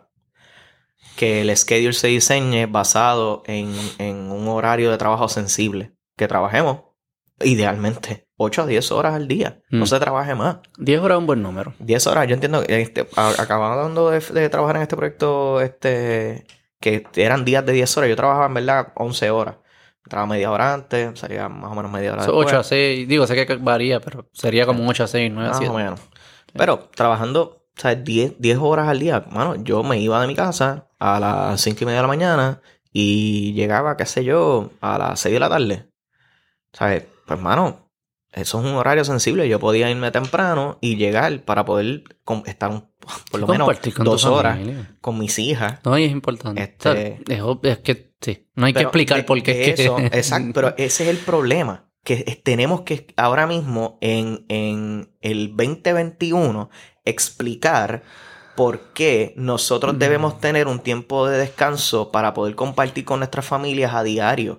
Cosa que se estaba peleando hace 200 años atrás. No, no, no, no tanto, pero sí. Sí. Bueno, sí se peleaba 200, pero no se ganaba 200. No, no se ganaba, pero desde hace 200 Sí, sí, años mucho el labor movement viene peleando por, Pero- por estas cosas. Y estamos Pero- de nuevo peleando por lo mismo. Pero ¿y por qué esas dos horas? ¿Por qué? ¿Por qué no dura un poco más? ¿Sabes? Porque si el proyecto El- dura 10 días, ¿por qué no, Todos los ¿por qué proyectos- no puede durar 13 di- 15 días? Te voy a dar la contestación, pero directa y fácil. Todos Sí. los proyectos se diseña el schedule basado en la disponibilidad de los actores y el return on investment de, la, de los estudios o las casas productoras que están invirtiendo en el proyecto. Digo, sí, es así funcionan todas las industrias Por eso, del mundo. exacto. Pero el schedule for de profits. rodaje, o sea, exacto. Pero si el schedule de rodaje se diseña basado en que este actor tiene dos meses de disponibilidad, pues vamos a trabajar dos meses. O sea, la, la película va a durarle un mes y medio. Es que hay un elemento también de que, porque tú dirías, pues que haya más actores y ya pueden correr cosas más paralelas. Mm, Pero es- hay, hay, hay como un valor bien grande que, que la audiencia le da a los nombres sí, de los actores. definitivo. O sea que no. No Sí, es lo se- se Para el return on investment no es lo mismo que tengas un A, B, un A-list, B-list o como whatever los Sí, pero se, se puede tener un, ese actor en otro momento. ¿Me entiendes? Y ellos no salen tanto, ¿verdad? Mm, depende, depende. Este. Pero hay mucho que ellos no salen, uno no, se da salen cuenta. Tanto, no. Yo he trabajado en varias películas de que ha film- venido a filmar Bruce Willis aquí a Puerto Rico. Y lo hacen en un día, ¿verdad? Eh. Bruce Willis está dos días, de 12 o 14 días de rodaje. Exacto. Y la película es mercadeada como que Bruce Willis. Bruce Willis estuvo dos días en el set. Pero sale mucho también. O sea, en la película sale. sí, lo que pasa es que en, en dos días se filman todas las escenas que Ta, sale. ta, él. ta, ta, ta, ta, ta, ta. Exacto. O sea que ya se- de hasta cierto modo, si se, se el schedule, la- eh, se, se coordina a base de estos La disponibilidad del- de estos del- del actores. cast. Sí. O sea que mi- y, y tú eh, ves una correlación de que mientras más famoso sea el actor, más odio va a ser el schedule. Eh, no necesariamente. Pero él tiene más pool de. Es decir, yo puedo estar dos días allí, hay que resolver esos dos días. Sí. Yo estaba en proyectos donde literalmente hay que añadir, di- hay que mover días del schedule para poder acomodar que este actor, estamos atrasados y este actor se va a X fecha y es hasta ahí. Al igual que he estado en situaciones donde la- el actor tiene en su contrato eh, pay or play, que eso es que tú le pagas por X cantidad de dinero y él está en unas fechas disponibles y es esas fechas nada más. O sea, tú le pagas, esté o no esté, trabaje o no trabaje. Mm. Entonces de momento se convierte como que en un corre y Mm. corre para poder, tú sabes, cumplir con las escenas que se necesitan con ese actor. Y te atropellas a un montón de cosas en camino. Tienden a ser normalmente el crew, tú atropellas al crew. Porque pues nosotros somos expendables. Es el último, es la última Por eso. eslabón en la jerarquía. Lo que está pidiendo todo el mundo honestamente es pues tratar de que la industria cinematográfica tenga algún semblance of normality, tú sabes, de que sea algo, algo un poco normal. No va a serlo, mano, honestamente. O sea, aquí eh, yo soy bastante pragmático con esto, como que eh, mm, vas a tener que sacrificar algunas cosas para trabajar en esta industria, al igual que en cualquier otra in- Sí. industria. ¿no? Este, esta es la naturaleza de la industria cinematográfica. Queremos cambiar esta cultura. Y yo estoy 100% de acuerdo, pero no va a suceder de hoy para mañana. Va a ser algo paulatino y tenemos que ir peleándolo poco a poco y ganando territorio. Eh, No va a ser de hoy a mañana. Por eso ahora mismo hay mucha uproar con esto del contrato, este, con las cosas que nos dieron. Porque mucha gente piensa que la- el voto a huelga nos dio mucho poder y que no se utilizó para la negociación como se pudo haber utilizado para pedir Mm. más. Y el problema es que en las negociaciones, cuando tú te sientas a negociar, hay un nivel de good faith de ambas partes, de buena fe cuando te sientas a negociar. Y en el punto en donde se encontraban las negociaciones con, los con la Asociación de Productores, el AMPTP, ya estábamos en ese, en ese momento de good faith, donde ya lo que yo presenté como propuesta y lo que tú presentaste es lo que es. No podemos añadir o quitar. Porque si empezamos a añadir o quitar cosas de la negociación, pues entonces volvemos a al, al, principio. Sí, sí, ya, sí. Ya, estamos en la recta final, donde ambos estamos trancados porque tú no quieres ceder, yo no quiero ceder, alguien tiene que ceder. Es lo que dicen, la mejor negociación, el mejor resultado de una negociación es que los dos pierdan. Como en el que los dos estén un poco infelices y se den una pierna. En el caso de nosotros, pues los infelices aquí son los productores porque nos dieron todo lo que estábamos pidiendo sí. en la negociación como tal, lo que se había propuesto. Lo que pasa es que, pues, con el movimiento este de la huelga, pues muchas personas pensaron que iba a ser distinto. Que, ah, ahora cosas. tenemos el 90, el... nosotros somos 60 mil miembros wow. plus en, en Ayatse. ¿Y para, hay como unas convenciones o algo de esto? Eh, cada local tiene sus convenciones. La IATSE tiene una convención. De hecho, vienen en enero para acá, la IATSE, a tener una convención. Nice. Este, eh, y nosotros vamos a ser la sede de, de la convención nacional. Anyway, eh, esta, esta, estos 60 mil miembros, de esos 60, eh, votaron en la, en la huelga, en la votación para la aprobación de la huelga, votaron 50 mil y pico, el 90%. A favor. A este, no, no. Votaron. Ah, participaron. Participaron, vamos. Eso es como así. Que son los, los miembros elegibles, vamos. Porque hay eh, de todo. Pues, personas que no han pagado sus dues, no están elegibles, whatever, lo que sea. Bacalao. Hay miembros que son nuevos, muchos miembros nuevos que todavía no son elegibles porque tienen que pasar seis meses para que tú puedas votar. Toma, Pero 60 mil es todos los miembros Todos los o los elegibles nada más. No, 60 es todo. Y votaron 60 50 y pico, Votaron 50 y pico, creo que 50, 50. que es 90% de los elegibles. El 90% de los miembros activos de la, de la IATSE votaron. Y de ese 90%, el 98 punto algo, el 99%, creo el 98.6 o algo así, votó a favor de la huelga. Mm. So es un overwhelming majority. O sea, eh, pudiéramos decir Sí, que. El, si yo te digo a ti, el 90% de las personas votaron que sí, que a favor de la huelga, tú dices, anda, pal. 90% de 60 mil personas es un montón. Sí, sí. Es, O sea, está hablando de. es contundente. es contundente. Las tendencias, como dicen la, la elección, las tendencias que sean irreversibles y mierdas de eso. Exacto. Pues, pues tú estás hablando de que le- eh, todas estas personas pensaban que podían pedirle, ahora teníamos más poder y que podíamos pedir más. Mm. Sí, tenemos el poder, pero lo que pasa es que si nosotros volvemos ahora a la mesa de negociación, después de este voto de huelga y no se ratifica ese contrato, empezamos de cero en las negociaciones. Entonces, todo lo que se ganó en esa mesa de Está negociación de nuevo en la mesa. está de nuevo en la mesa para jugar. Y ¿Y, y, qué tiene que ser eh, como ustedes para aceptar esa propuesta? ¿Es mayoría sencilla, supermayoría? Mayoría. De los que voten, 50 la mayoría. Ujú. ¿Y cómo tú lo ves? ¿Cuándo es la votación? No sé, porque ellos tienen que ahora dar. ¿Cómo el votan? Como Digital. uno- Hay Ah. un, hay un, se contrata una compañía, se subcontrata una compañía que es un impartial third party que se hace cargo de todas las votaciones, que es un Nice. proceso transparente. Ok. ¿Y cuándo es eso? No, todavía no sabes. Todavía no, porque ellos tienen ahora que darnos a nosotros el enviarnos a cada miembro se le envía las cosas que Claro. cambiaron el contrato, este Y un o sea, las tiempo para digerirlo, y pensarlo, se da un tiempo discutirlo. para, para que tú lo que hay podcast de esto que lo debaten y qué sé yo qué. Sí, hay un montón de foros y cosas. Este, yo, yo trato de mantenerme bastante al día con, con las cuestiones de los contratos y es, es complicado. O sea, ahora mismo se puso más complicado todavía.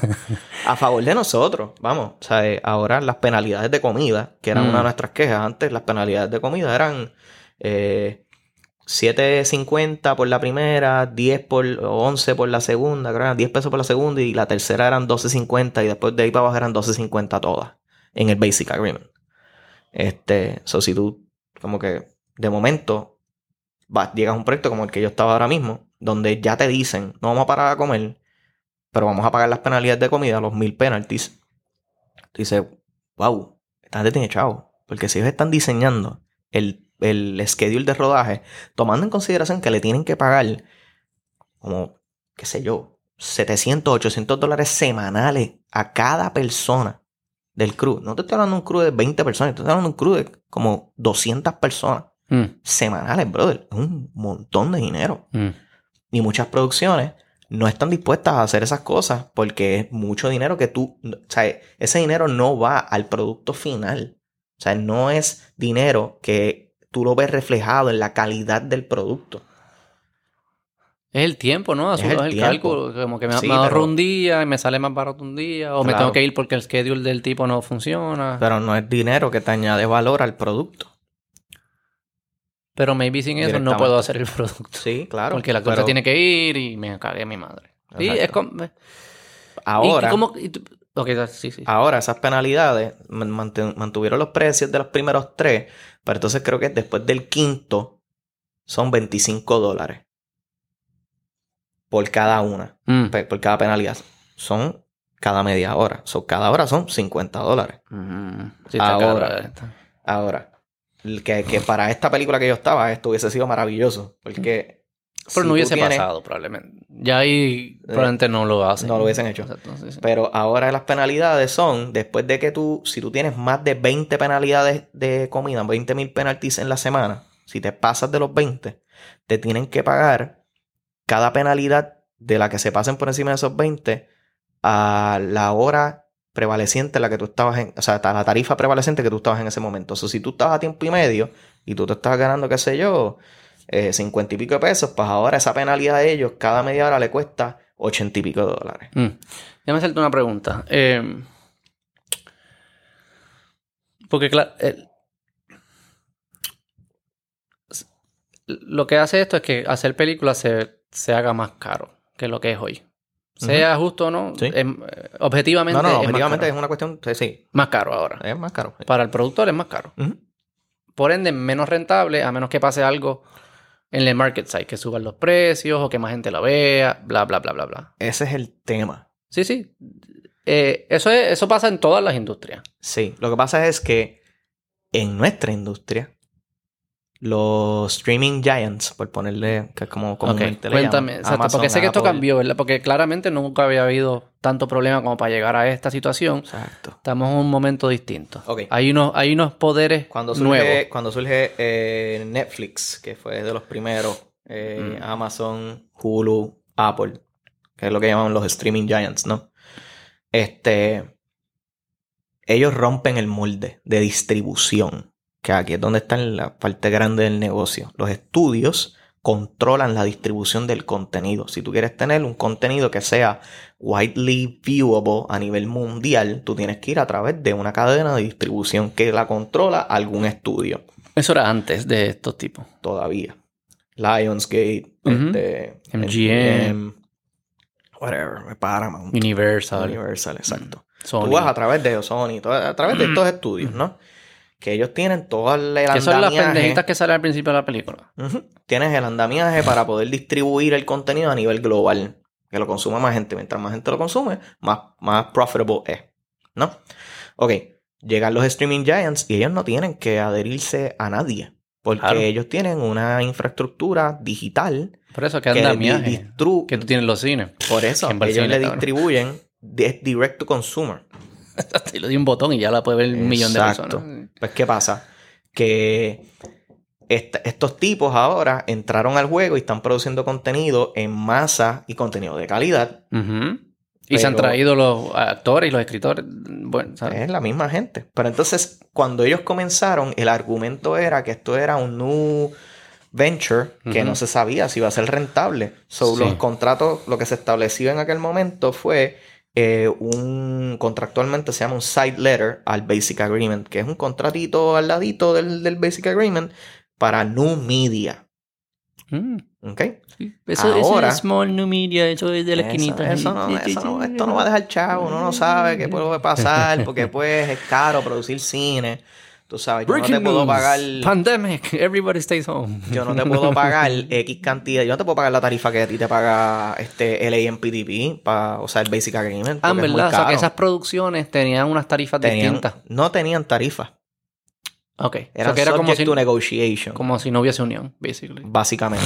Lo único que mantenía la unión eran condiciones laborales Este, y básicamente era como que todo es negociable bajo ese contrato. Ah. Todo. Las tarifas de la- tus tarifas, mil penas. ¿Quiénes caían ahí? Todo ¿HBO caía ahí también? No, todo el mundo que fuera a hacer New Media. ¿Pero qué es HBO también. HBO... Streaming. HBO Max. HBO Max ya, ya se guayó porque HBO tiene un contrato aparte con la Unión que se llama, es el HBO, Ok. eh, HBO Stars y Showtime. Showtime Sí. Agreement. Ellos tienen un, una- un- algo aparte porque antes HBO, esto, esto- esto no entremos ahí porque es, un- es una novela, pero ellos producían para televisión, Sí, sí. no era para cine.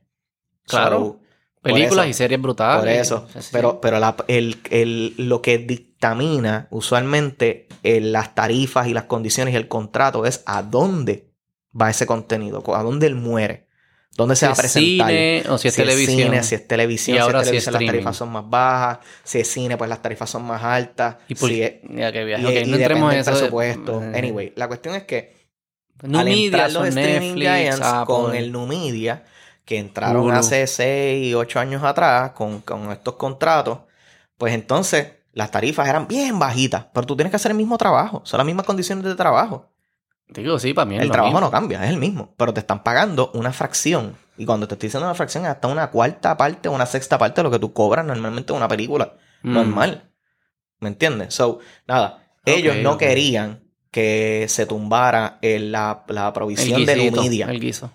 Estamos hablando de las mismas compañías que rankean como son multibillonarias en el, en el stock Sí, sí. El streaming, el la producción de contenido streaming, vamos, hay que ser justo, no es su primary revenue stream, con excepción de Netflix. Apple, Apple es Apple por lo que hacen. pues el que no sabe qué más hacer con su chavo. Y... Hulu, Hulu, eh, Hulu sí. Hulu sí, pero Hulu produce un poquito menos. Eh, y hace anuncios. Amazon. Y tienen anuncios y también. tienen anuncios. Amazon es otra cosa. Ellos, Amazon Amazon, es. Amazon, pero ellos invierten gran, papá. Sí. Amazon compró la, ahora mismo los rights de mm, que han pagado, o sea, eh, le- eh, la, la- ¿cómo se llama? Este, ellos pagaron un billón, Eso- uno, un billón. Esa compañía vale un trillón. Sí, por eso pagaron un billón de como los dólares 50 chavos que yo te compré un Claro. M&M. por los derechos de, de una serie de tres libros chinos.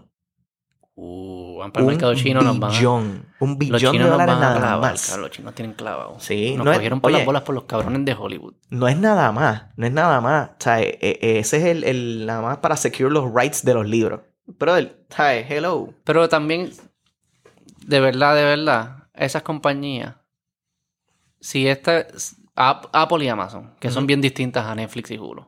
Apple y Amazon, si este departamento, que básicamente departamento de hacer películas, no, el CFO lo ve y dice, esto no está dejando lo que... Está que- dejando.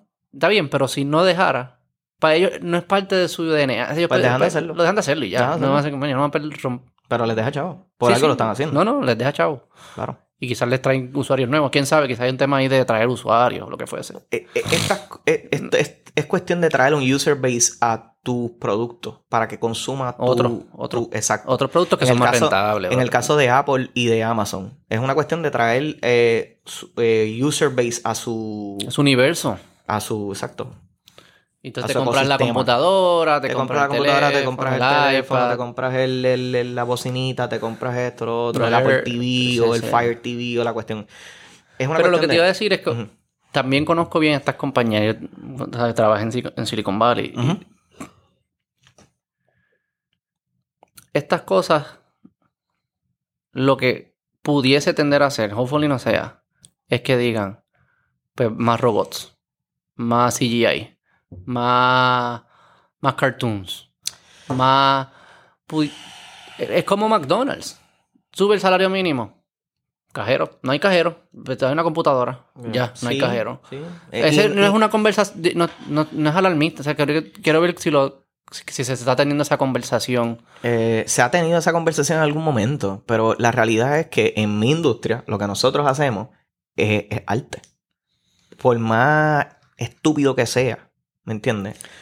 Una película en, en el... En el en- ¿Qué en- arte se ha hecho así como que sea automated? Sé que hay como que están tratando de hacer música que... ¿Tú has visto eso? Que los robots cantan como, como personas. Sí, pero ya hay... Ya hay ¿Lo has visto? este, ¿Lo has escuchado? Sí, hay... hay hay máquinas CGI que sí, hay máquinas que escriben escriben ya. Este, Uh, sí, Eso no queda, eso queda. sí. ¿Queda sí, bien? Sí. Eso no te Lo asusta. que pasa es, no, claro que no, porque Digo, de tu parte no de, co- de coloration, quizás pudiese hacerlo un robot. colorización ahora mismo hay herramientas que utilizan AI, Mm. este y machine learning, que son las tecnologías ahora mismo prevalecientes Explica qué es para este colorización, porque sé que eso no... Eh, bueno, lo que la parte que es lo que tú haces, la- duro, sí. Claro, este, que es color correction, color grading, este. Que por eso yo me veía tan lindo en la queja. Exacto.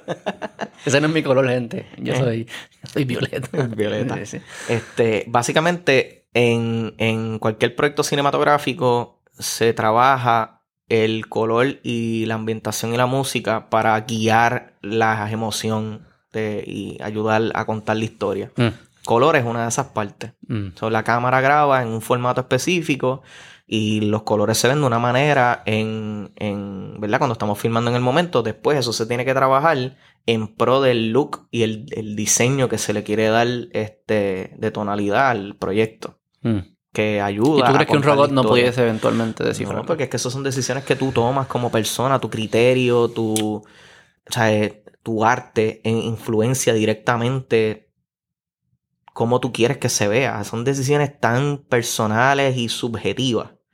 Eventualmente llegaremos Pero yo a creo un que tu- momento donde Tu la- esposa puede saber, como que puede identificar patrones. ¿Sabes? Porque al final tú lo que tú dices son, si es personal, Omar lo hace de una forma, Beto lo hace de otra. Sí, mi esposa te va a decir que me gusta todo este warm. Eh, todo- Pues ella tiene, eh, y eso es, ella está identificando patrones. Eso, claro. Y creo que el robot, eso es lo que sabe hacer muy bien, identificar patrones. Eventualmente. Lo que pasa es que la tecnología no está ahí. No está ahí. No, no está No, ahí. hay- para, está- sí, sí. para el nivel de escala y masa que se tiene que ejecutar, no, todavía no, No, se y también ahí. dijimos ahorita lo- como cuán importante es el, art, el, el- el craft y el artistry para conectar con nosotros. De hecho, muchos de estos directores bien famosos que pueden tener los presupuestos deciden no usar Sí. las tecnologías porque dicen, no, es que se pierde algo. Eh, Christopher Nolan es el mejor ejemplo de eso. No. Todos sus efectos son prácticos. Mm, Prácticos. Dark Knight, todo eso. Prácticos. No, él hizo el otro. Eh, Interstellar. Interstellar. Ellos fueron para Interstellar. allá. con besos. In- Interstellar creo que tiene una, una sola este, escena que se utilizó eh, VFX para poder. Pero todo, loco. La nave en el espacio. Práctica. Y en verdad esas conectan con nosotros distinto que una que sea full y digital. Es que. Pero un tema de, de, de que we'll get there, I think ¿no? ejecución. Es una cuestión de ejecución. Pero tú no crees que mano. get there. Él no, él no usa cámaras digitales. Él usa fílmico todavía. Porque es una cuestión de la sensibilidad de, de cómo se hace. Yo creo que llegan. Pero que Mm. falta, falta, falta. Las cámaras digitales han llegado bien lejos. Yo, pues, yo soy un producto de la, época, de la era digital. ¿sabes? Yo trabajo exclusivamente con cámaras digitales hasta reciente. ¿sabes? Hasta hace. Hasta el año pasado yo no había tocado una cámara de, de película, de cine. Nunca. Nunca. Ni en la universidad, vamos. ¿Sabes? Y la realidad es que es otra. Un fucking fake. Es Este es el fake, director es old school. No, Este es fake. Este, la realidad es que es otra, es otro, se trata con otra, mano, con, hay, hay una, no sé, hay un- una reverencia, un respeto al craft, a cómo se hacen las cosas. Pero yo creo que al final, como en toda industria, quien decide es el consumidor. Sí, por eso es que nosotros grabamos ahora en Ultra HD, grabamos en 4K, en 8K, eso era, y, y es las grandes compañías vendiendo de televisores. Y el consumidor como el bacalao. Sí. No es el crítico. No, no, no, pero es que esto, esto es una cuestión como de vender. yo. Esto es una cuestión de vender, de vender puramente producto, ¿ok? Sí, sí. Eh, tapes a CD. ¿Ok? CD a digital. Sí. eh, de, eh, de a, a SD a HD. De a- high definition a ultra high definition. Tu televisor es ultra high, de- high definition. Es 4K. Ah, tú no tenías un televisor 4K. El mío no. ¿sabes? Por eso, esto es una cuestión de vender. De- Sí, sí, yo estoy claro, ¿sabes? pero por eso digo que el, el si el consumidor llega a un punto que acepta el producto de un robot, ya sea CGI o que un robot lo hizo, Ujú, qué sé yo ujú. que eh, lo acepta o la tecnología llega a tal punto que el consumidor ni se da cuenta, Sí. ahí es that's it, ahí es que That we're long ways off de una cosa sí, como sí, se esa. siente que estamos bien lejos. freaking lejos. Sí, es que estamos hablando de una cosa bien particular, como que aquí- esto es una cuestión de, de, o sea, de consumo. Y aquí no la gente no va a dejar de consumir. Mira, mira, o sea, Y no, tú- pero te iba a hacer por, por esa línea. Porque te escucho y creo que estoy de acuerdo que quizás hagamos menos, hagamos menos de estas mierdas y hagámosla bien, donde la calidad esté buena, pero también se respete el... Porque hay que hacer tan... Hay un montón de mierdas. No hay que hacer tantas. Sí. Y la gente tiene que parar de ver tanta mierda. pero eh, la realidad es que el, el, el Pero entiendes lo the que te powers, digo? the powers that be no piensan en eso. No, no, pero la gente. ¿Por qué ven tantas mierdas? Ay, no Hay películas bien. Tú has trabajado en unas películas que tú me dices, yo no sabes. Yo el no- 99% de las cosas que yo he trabajado son, ¿sabes? son cosas que Y con unos presupuestos bien decentes, ¿no? de todo, he trabajado de todo. Pero has trabajado- con. O sea, y son películas Recientemente en cosas más grandes. que nadie vería. Sí. ¿Quién ve estas cosas? Sí.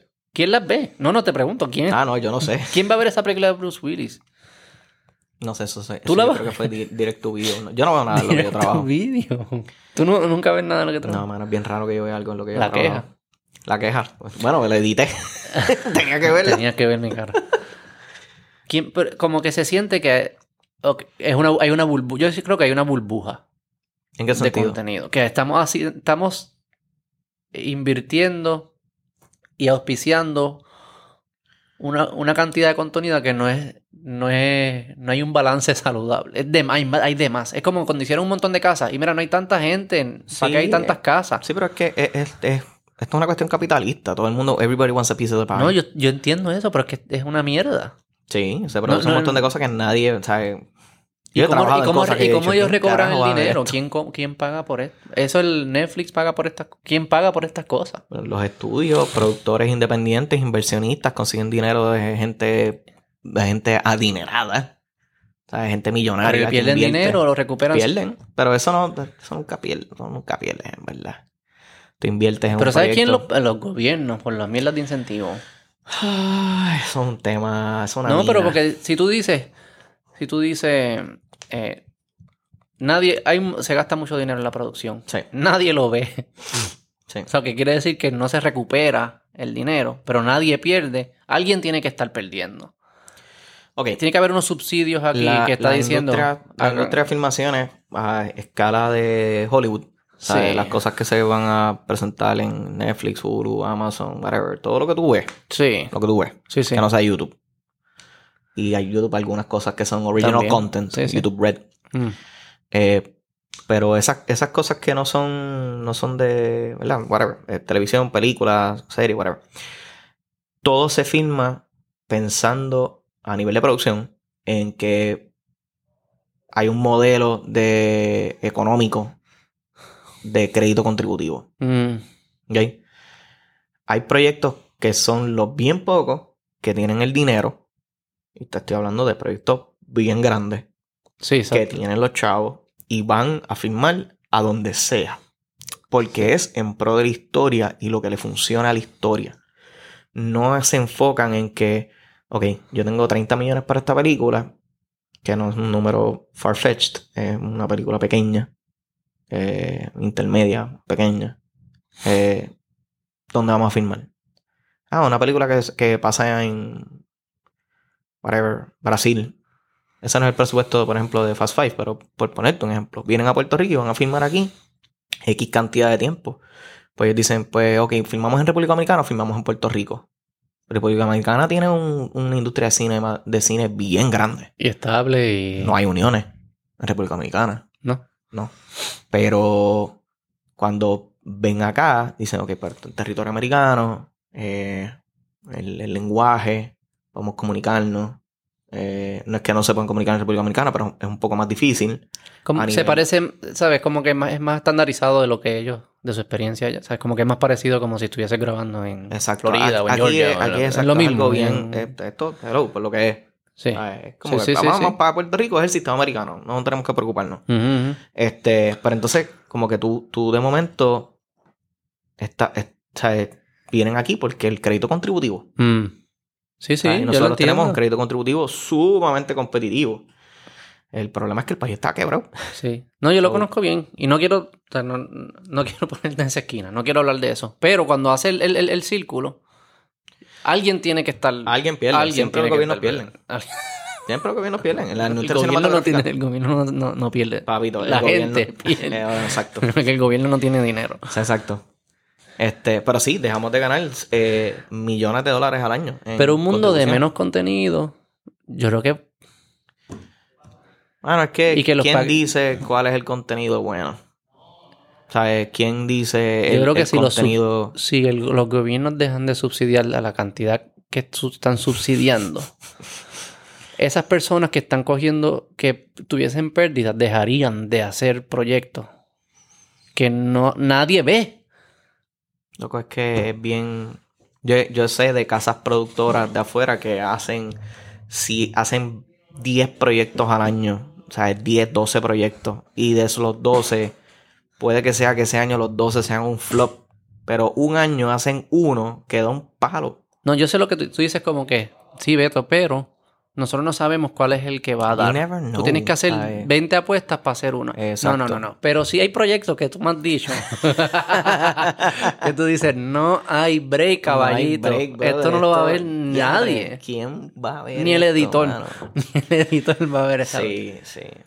Pero es por eso, porque es, es que it's a gamble. Hay alguien. No, no, no, no, pero no. Sí, loco. Hay alguien que cree en el proyecto. Por fe. está Bien arriba. No, por fe no. Hay alguien que cree en el proyecto bien arriba que dice: Esto va a ser la cosa más. Pero ya yo digo, si el brutal". gobierno dice, ok, pero si la cagas, la cagaste tú, no vengas para acá, yo no te voy a... ¿Entiendes? Es que no hay, manera, no hay manera de. O sea, en, en una estructura, un modelo económico que tú le puedas decir a un proyecto, por ejemplo, eh, yo te doy el crédito contributivo si tú. Si el proyecto es successful, ¿me entiendes? Eso no, nadie va a firmar si es así.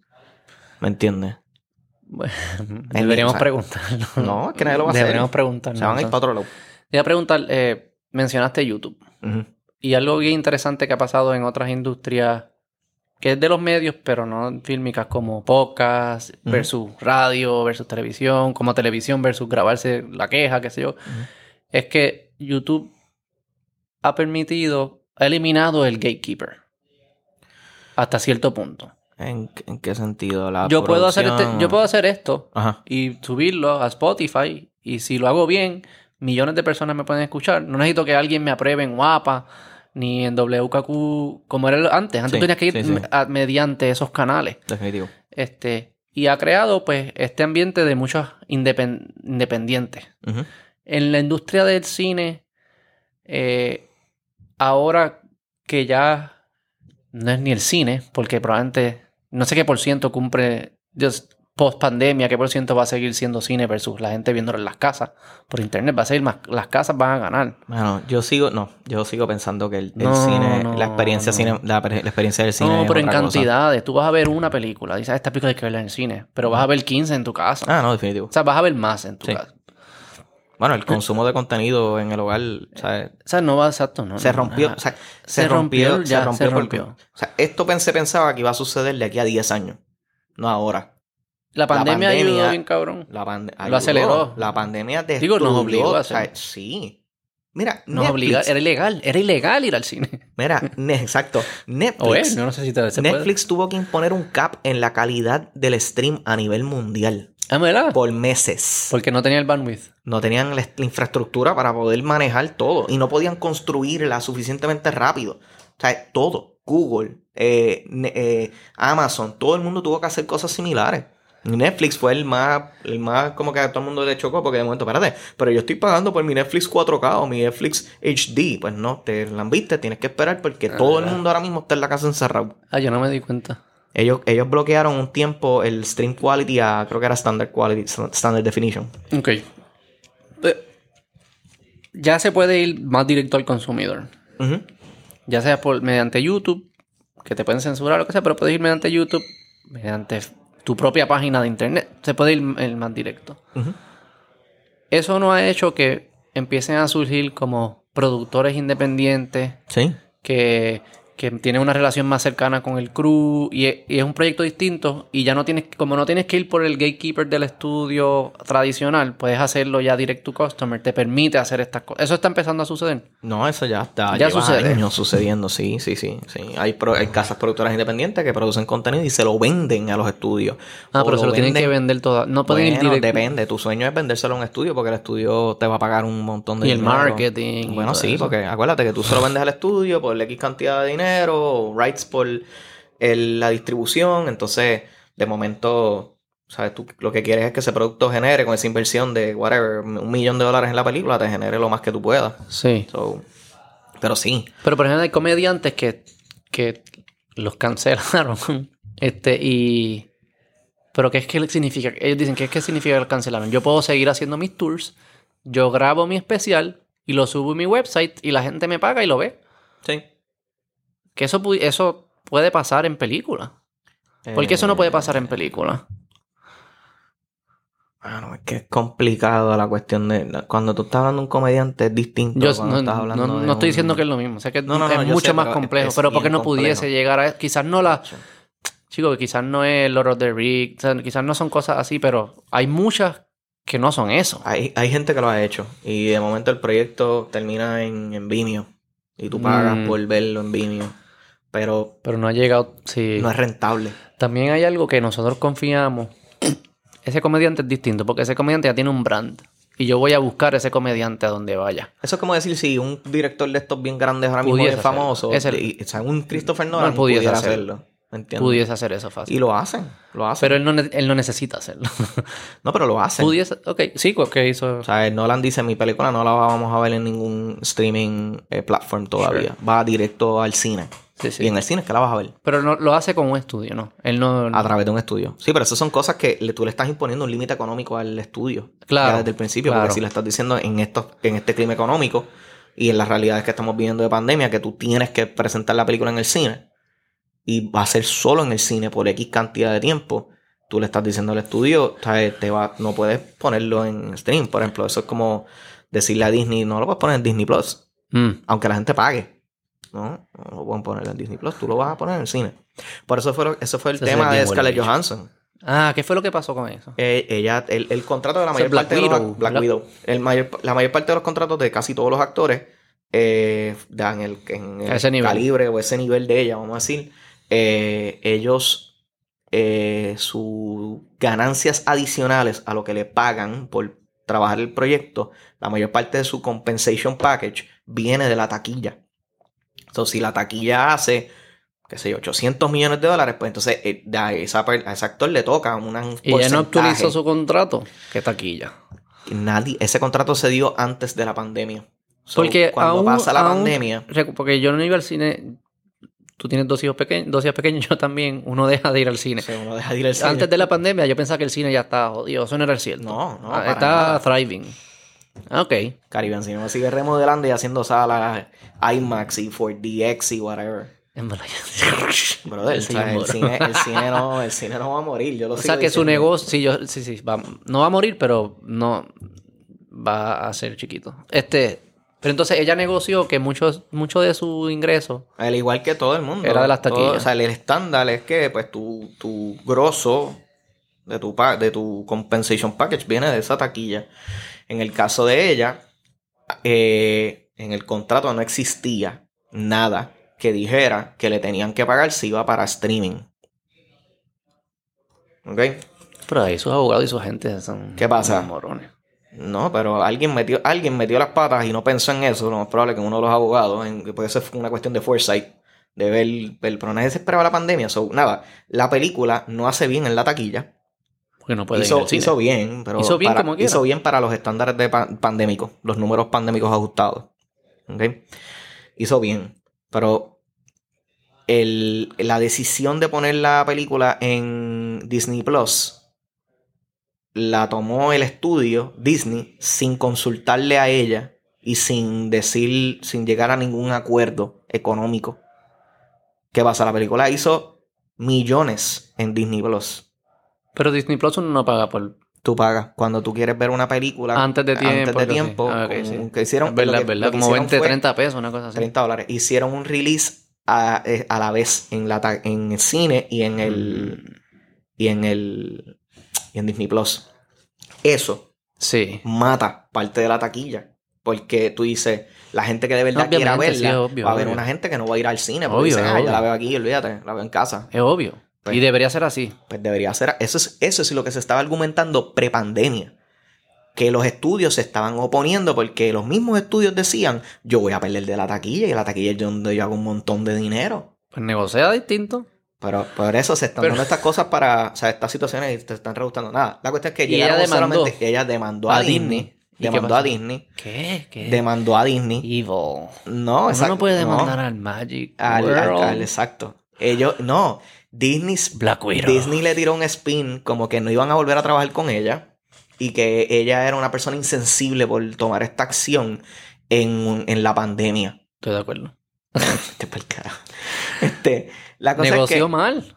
la cosa es que No, ganó, ganó, ganó. ¿En cuál, cuál fue la...? No tuvieron ni que llegar a corte. O sea, de- la de- de- ella demanda a Disney, long story short, llegaron a un settlement. Marvel, ¿no? le- este, sí. Pero el presidente de Marvel salió públicamente, hizo unas expresiones diciendo que él estaba de acuerdo con ella.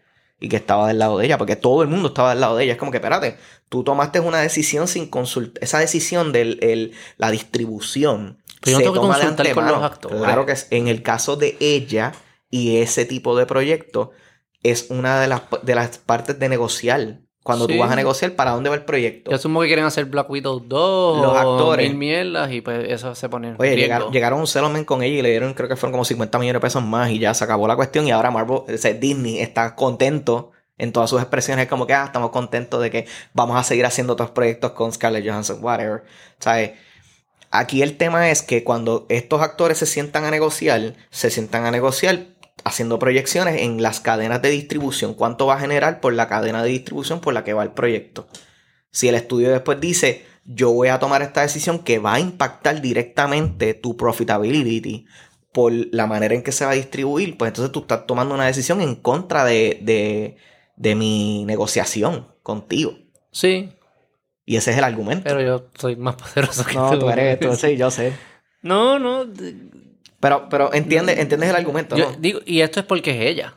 Scarlett Johansson, si llega a ser otra persona, aunque tuviese taquilla, porque no todo el mundo tiene- le dan taquilla. Eh, No, eso no, eso no le pasa a todos los o sea, son los actores que están ah, altos. Sí. Fácilmente, no sé, piensan hacer Black Widow. Ellos saben. Ellos Van dijeron, mira, es mejor tener a proyectos". Scarlett Johansson en nosotros Claro, que hello. ganarnos 50 millones más. También hubo mucha presión pública de parte, o sea, casi todo el mundo estaba del lado de ella. Pero Como está cambiando el juego bien This cabrón. Big Bad Company está, tú sabes, que ha comprado a todo, porque ellos tienen ahora todo el IP del Hay planeta mucho Tierra. monopolio en esta industria. Uf, Disney es que Disney se vende en quote unquote. Ellos se venden como the happy go lucky company. Pero they are nothing but El parque fun. para ti, Ah, sí. Para el consumidor que va y disfruta. Sí, Pero El, el Disney es un employer bien heavy. Es heavy, es heavy. Es un No es bien- distinto a un corporation. No, Otro. no. Sí, sí. Pero esconden las cosas súper bien. sí. Como los. O sea, un corporation gigante. Claro. Como- Pero anyway, este, Disney compró Fox, la, la parte de Fox de cine, compró Marvel, que eso fue una de las compras más grandes, compró DC. Compró los dos. Ellos no son como enemigos. No, ya no anymore, todos viven bajo la casita de, de Mickey. Pero han hecho algo juntos. Van a haber crossovers ahora. Eso es posible. Eso viene. Los, los geeks tienen que estar bien encabronados. Ah, pues. Toda la vida, pero como que tú eres DC, ahora tienen que vivir juntos. Ahora viven juntos, papá. Este, aunque todavía hay ciertas componentes del, del IP de, de DC que le pertenecen a Sony. Sony compró, en algún momento dado, le compró los derechos de Spider-Man a, a DC. Ok, eso que hay algunos personajes que Hay algunas personas así. que Por eso hubo un tema con eso, de hecho. Ajá. Sí, Spider-Man por poco lo sacan del Marvel Universe ¿Dónde tú lees todas estas mierdas? online. pero, Online. digo, pero ¿cuál es- ¿cómo te salen estas noticias? Eh, Hollywood Reporter, este. Dateline Hollywood, cosas así, como que salen noticias. Entonces Spider-Man le iban a sacar. Eh, sí, porque DC, este.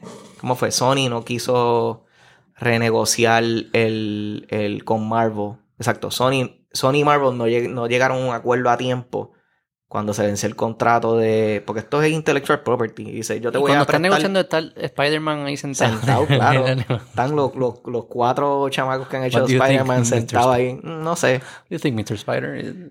Good, good with this? Exacto. Bueno, nada, el- el- a fin de cuentas llegaron a un acuerdo económico y eso y se resolvió. Pero Está cambiando el juego. sí. Streaming.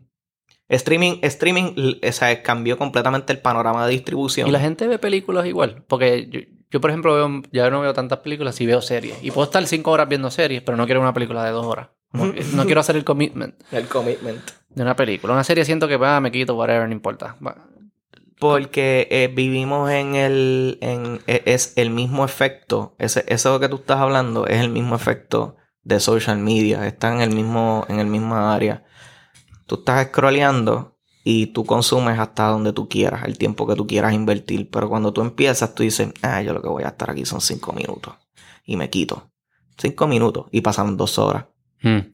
Pero la película, pues no me, no me tiro. No, el, eh, pero la serie es el mismo efecto. Me tiro. Dices, voy a ver 20 minutos este capítulo o 40 minutos, lo que pero son 40 minutos y me voy. O sea, tengo que hacer tal cosa y de momento pasaron cuatro capítulos.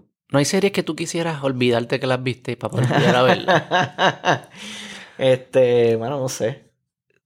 Ay, me Nunca pensaba en eso. De verdad, para verlas de cero. Como que por ver hasta el juqueado y wow, esta está cabrón. Y llegar por la noche y verla. Y... Bueno, no. No, Ah, que- nunca, eh. nunca me ha... Yo prefiero eso a que me den series nuevas.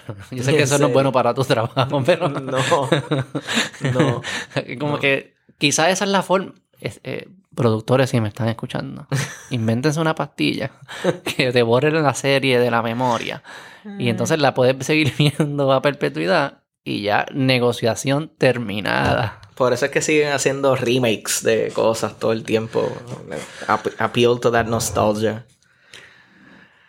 Sí, es que hay. banking on, on eso. Este, no sé.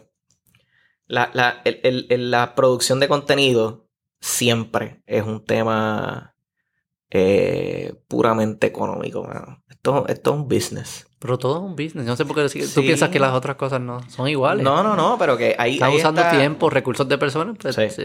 Pero en, en mi industria, por lo menos, como que se. se Es interesante porque tu industria in- es un business que es la maquinaria, pero estás vendiendo lo que para el que lo hace es un arte. Exacto. Eso es lo que es tricky. es, es- esa- eso. eso mismo. Pero la música es una industria Igual. también y es un arte. Y los comediantes también. esa, sí, y- esa sí que está jodida ahora mismo, pero bien duro. Sí, por Spotify y esas cosas. Sí, lo mismo, los streamings, streaming giants, este, parten por el medio al, al- a los artistas con lo, lo que le pagan. por Pero a los grandes no. A todos, Sí. todos. Los grandes no le va mejor ahora con YouTube, porque con YouTube, Spotify y todas esas cosas. YouTube es distinto. Digo, pero con Este- toda la industria que se ha creado. Lo que pasa es que YouTube te paga después de X cantidad de views y, y depende de tu contenido. Como que yo no entiendo bien el- la, la- cómo funciona la Sí. monetización de la plataforma. Este, pero te paga. Y si tú tienes un video que tiene 100 millones de views en dos meses o en whatever, en un año, 100 millones de views te va a dar un, un ticket. Sí, te paga. sí, sí, sí. O sea, pero estos, estos youtubers son, son multimillonarios. Estos Digo, y también estas esto. tecnologías han ayudado a los artistas a, a llegar a nuevos oídos más fáciles.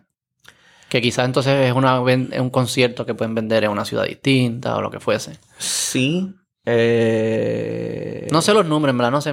Traeré a alguien que me explique, pero no, no, no, no sé. Pero Antes, yo tuve esta conversación con, con de hecho, el, el, el UPM de, de la película esta que trabaja ahora, el Unit Production Manager, él, él tiene un record label también, y tuvimos esta conversación sobre la música. Antes, la industria de, la, de, de los artistas de música, ellos, los record labels y los deals, eran basados en, en discos. Tú vendías discos. Un Ujú. disco, vendías un disco a 20 pesos. y te daba una cantidad de, por disco, Le ¿no? pagaban una, una Un peso por disco, una cosa así. Exacto, una, una fracción.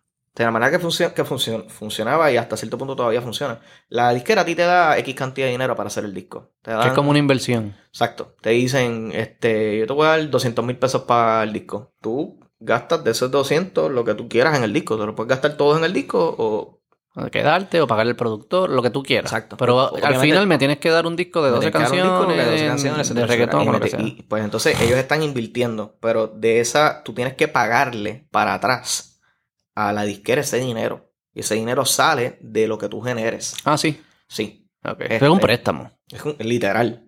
¿sabes? Antes ellos te daban, no sé si todavía te lo hagan, pero le daban tour money. Le daban dinero este, para irse de tour. Este, o sea, te, te daban como una mesada, Mm. literal. Entonces eso se, se acumulaba a tu, a tu deuda con la disquera. Y pues tú empezabas con ese disco cuando vendías a pagarle para atrás a la disquera y la disquera te daba alguito. Este, ¿qué pasa? Como la disquera pone todo el dinero, ellos están cogiendo todo el riesgo, ellos son los dueños de ese producto. Tú lo estás haciendo y lo estás generando. Claro. Pero los dueños del master, del disco, Es la disquera. es la disquera. El que pone los chavos. Exacto. Ahora, con esta cuestión de streaming digital y todo, las disqueras cogieron un hit absurdo. Pasó también con los CD. Cuando cambiaron de tape a CD, las disqueras fueron donde los artistas, mira, esto, esto de los CD es una tecnología nueva, mano. Yo no sé, yo no sé si esto vaya a funcionar. Y cogieron de zángano a muchos artistas. Sí. Y les daban una porquería por venta de CD. Pero por otro lado, esas son las mismas disqueras que tenían compañías que eran los que producían los productos para que el consumidor consumiera el contenido. Sí. O sea, Sony hacía los discos, tenía, era dueño de la tecnología, las patentes, tenía la disquera, ¿me Pero si es una Control era- del ecosistema. Es una era donde el artista pudiese tener más poder. Pudiese, en ocasiones. O, o sea, y hay, hay, hay un legado de contratos y de formas de hacerlo que todavía quizás no permiten. Pero estamos, se está evolucionando Sí, eso. sí, Existe la- por lo menos existen las herramientas. Existe la herramienta, existe, existe, Y los canales de distribución bien baratos. bueno, existe la conciencia de, de lo que se hizo bueno y malo del pasado, que, o sea, los errores que tú no debes cometer, en verdad. También hay un conocimiento, exacto, generaciones que se De- enseñan unos a los otros. Este, pero le puedes llegar a. Es increíble, ¿sabes? El reach está Nosotros ahí. estamos hablando, lo- yo lo doy upload y le llegarán a las personas que yo le llego, pero no es, no es por falta de tecnología. No, Yo pudiese llegar a 100 millones si 100 Sí. millones me quieren escuchar. sí, sí, Eso no se podía antes. No. Yo tenía que ir a través de estas compañías que son gatekeepers, que tienes que hacerlo a su forma y hacer estos... Ya eso no es- ya eso cambió. Sí. Que eso está cabrón. Ahí es donde las, estas compañías grandes, estos, estos streaming giants, capitalizan en eso. Sea, ellos pueden llegar a cualquier parte del mundo. Y algunas casas productoras así independientes que te dicen como que "Ah, esto está cool. O aquí, aquí o allá, que tú hayas visto, que hayas trabajado con ellos, que dices como que coño, esto, esto está cool. ¿Para dónde va esto? En verdad. O todavía es bien dominante de las grandes. Es que eh, aquí, si, esa, en, mi, en mi industria, si tú quieres que un proyecto se vea, pues tú vas a aspirar a que vaya a Netflix, a Amazon. A... Sí, todavía es la... es el- y que también nosotros como, consum- como audiencia, ahí es que vamos. O sea, yo no estoy en Sí, yo creo- Google poniendo... No, si tú quieres capitalizar, pues tienes que ir. Yo entro de directo a esos sites para ver qué es lo que hay, que ellos me recomiendan, el algoritmo y todo esto también. Que eso es otro juego también. eso es otra, eso es otra cosa. Hay una ciencia detrás de eso. el algoritmo. Bien heavy. Sí. No, chacho. Te conoce más que tú. Yep. O te fuerzas a ser alguien que no eres. Depende. Depende, exacto. El, el- el algoritmo está. Nosotros pensábamos que era algo que te. que funcionaba basado en tus tendencias de consumo. Y nos estamos dando cuenta que that's not really true. ¿Por qué? Facebook es el mejor ejemplo ahora mismo. Dime. Bueno, salió el- la muchacha esta que trabaja en Facebook, la whistleblower, hablando sobre eh, cómo está funcionando el algoritmo tras bastidores y cómo el Facebook utiliza el algoritmo a favor de... ¿Cómo te explico? Eh, El algoritmo lo que está maximizando es que tú te quedes pegado. sí, Y lo que está. Y, y el algoritmo es el, el robot. O sea, el- el- el- es. No tiene moral. sí, pero el, Pero ejemplo de Facebook es el mejor ejemplo de cómo están utilizando inmoralmente Sí, sí, pero el que- algoritmo a favor del consumo. Claro, porque el- la- la institución de Facebook está permitiendo que el algoritmo te recomiende y te juquee a cosas que no son buenas para ti. Ellos utilizan ahora mismo el engagement. Se dieron cuenta que you are more Engaged. en- engaged cuando when you're when you're angry about something. angry, cuando te depressed, molesta. sad. Cuando te molesta algo, El conflicto. es, es más intenso el engagement. So, todo el, el algoritmo se, está, eh, se ha ido empujando a favor de enseñarte contenido que, sí. que te molesta. O sea, que tú te molestas con algo. Claro. Te molestas con este político porque dijo tal cosa. Pero cambia tu comportamiento también. Porque Cambia el comportamiento que digo es- definitivamente. tú puedes decir, ah, pues me está dando lo que yo quiero que me dé. O lo que me, lo que me hace engage. Sí, lo que me hace lo que engage. te hace, es- lo sí, que sí. te hace juquearte y pegarte y Que puedes decir que es lo que quieres. ¿no? No necesariamente porque... No es lo que deberías querer, pero parece ser que es lo que queremos. Pero lo que está haciendo es que al hacerlo es- nos está cambiando. ¿verdad? Eso que está cambiando mis preferencias. No es, que, no es que está maximizando sobre unas preferencias que no afecta. Está Correcto. afectando mis preferencias. Sí. Y ahí es que nos, nos está clavando. Y yo creo que lo hacen también. Lo que pasa es que los medios, la televisión y eso no tienen algoritmos, no son tan inteligentes como un robot. Claro. Pero los medios, ¿sabes? Porque el periódico sigue diciendo cuántos se murieron de COVID todos los días. Y, y- y- y que las, noticias que son de- alarmantes siempre son las más... Cuando Es venía. Trump, cuando venía Sí. Trump, todo el mundo está pegado. Trump, Trump va a destruir el mundo, va a destruir el mundo. Eso es, lo seguían diciendo, no porque había evidencia de que estábamos más cerca a que Trump acabara el mundo, es porque la gente seguía entrando, porque nos gusta consumir esa mierda. El, el, sensacionalismo vende. Nos gusta. Sí. El, el- a mí, yo, el tema, el tema de Facebook y los algoritmos, a mí eso es algo que recientemente me, me llama mucho la atención. Mm. Este, y es algo que yo creo que tenemos que como sociedad eh, pensarlo, repensarlo y darle mucha atención a esto porque ya está formando parte de la fibra de nuestras interacciones como sociedad. Y nosotros somos la primera generación que, se, que, que, que, ¿verdad? que tuvimos contacto con esto.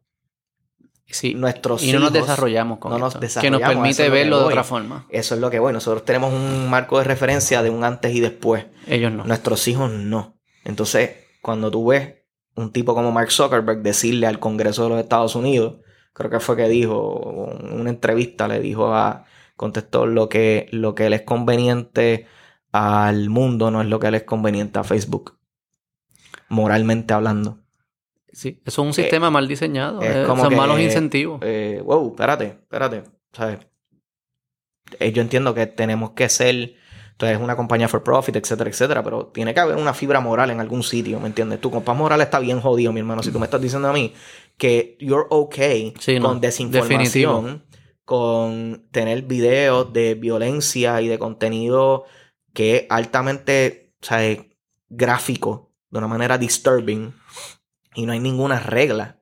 No, y lo que le están haciendo a los niños. lo- la- el impacto sobre los de los adolescentes. es- y sea, el eh, nivel de suicidios y todo eso. eso Hay es un estudio interno de Facebook sobre Instagram y el efecto de Instagram en adolescentes. y Eso fue lo que la- ella lo dijo, ¿no? La. También salió ahí que no es favorable porque y todo el mundo lo sabe, todo el mundo lo ha hablado en, en Y lo ha conversaciones vivido. y lo ha vivido que el estándar, por ejemplo, el estándar de belleza de lo que tú ves en Instagram o en Facebook de momento se convierte en un echo chamber y tú estás viendo a estas personas que son completamente irreales, que su trabajo es vivir para su imagen. Sí, mi hermano escribió hoy un cuento que fue bien interesante. Se llamaba eh, Fotos Ilegales. Y es que era un mundo que las fotos se convirtieron en ilegales. Que ya no se podían postear fotos. Que tenías que... Que él decía, si tú quieres describir algo, reflexiona y explícalo. Y algunas de las fotos se pasaban por un sistema, esto es como un, creó un mundito ahí, ¿sabes? Como pasaban las fotos por un sistema que se analizaban cuán real era. Wow. Y si era real, podía subir. Si no era real, no podía, no podía existir. Como que no podemos Que es tricky, ¿no? Porque también el mundo de las películas nos da unas simulaciones que son interesantes y nos hacen pensar. Que yo no sé cuál simulación es buena o no. Pero es interesante algo, todo esto que está pasando de las imágenes, con, porque Instagram es de fotos, de Twitter con las peleas, que siempre hay peleas, Facebook. No sé, hay algo que nos hackearon. Yo siento que nos, algo hackeó nuestro cerebro. Bueno, es que... Y nuestro comportamiento... Todas estas plataformas, they're going... O sea, están yendo detrás de nuestros more, more basic instincts. Sí, ¿me saben entiendes? que los robots son unos duros. Papi, ¿qué robots? Son gente que están No, detrás de estas computadoras escribiendo estos algoritmos. AI ahora está empezando ah, ah, a... pero es que esa es la diferencia. ¿Qué cosa? Es el AI. Es el algoritmo que aprende rápido. Eso no son humanos aprendiendo. No, no es un humano. son humanos que diseñó un código que le aprende solo. Claro. O sea que ya es el robot casi aprendiendo Sí, y tirando lo- las lo- recomendaciones. lo- Los humanos son los que permiten que suceda. Yo estoy- no, estoy, no estoy quitando la responsabilidad Claro, claro, ellos. pero es- esta, esta, y aquí es donde está el tema ético y el, el, el tema está con- contencioso. De la manera que se diseñan estas cosas, they don't have a will of their own.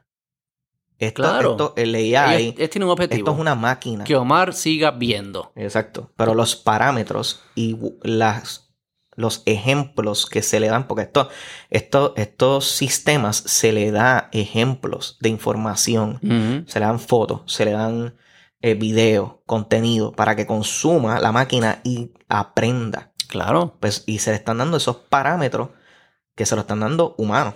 Pero se lo damos nosotros al usarlas también. Claro, claro. La mayor, pues, la, es- la cantidad es parte de la o retroalimentación sea, del el robot aprende, Claro. lee los patrones que Omar le, gu- le gusta.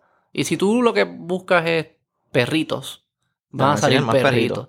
Pero si tú lo, lo que se ha demostrado es que tenemos una prevalencia de que nos gusta la violencia, los El conflictos, la sensaci- el sensacionalismo, las imágenes, como tú dices, de, de una belleza inalcanzable o una cosa bien rara.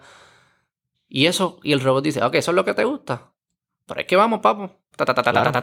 Y nos juqueamos. Pero that's a self-fulfilling prophecy. ¿Sabes? Tú le... Pero ese es su trabajo. Claro, claro, claro. No debería, es- el humano que no debemos ese, permitir que eso AI, exista. ese AI debe ser regulado. De acuerdo. Que eso es lo que, para eso es lo que se está hablando. Estoy de acuerdo. conversación ahora mismo. Sí, de- debe ser regulado. Gobierno. No, deberíamos, no deberían estar monitoreándonos tan individualmente. Yo pagaría, yo prefería, o nos deberían pagar. Porque si el robot está usando mi información, Hay un social media que es así ahora. si, si están usando mi información para mejorar sus robots, me deberían pagar por mi información. Yo le estoy dando algo, yo le estoy dando un commodity que ellos están utilizando en otra, convirtiendo en Bueno, otra cosa. ese es el So que hay- commodity más valioso ahora mismo. Es Sí, información, no es petróleo. Sí, sí, sí. No es oro. Es, es información. O sea, y esto se viene hablando por, por décadas. Desde que, desde que el internet se convirtió en lo que es el internet ahora. Que está en sus pañales. Se hablaba. El futuro del internet es información.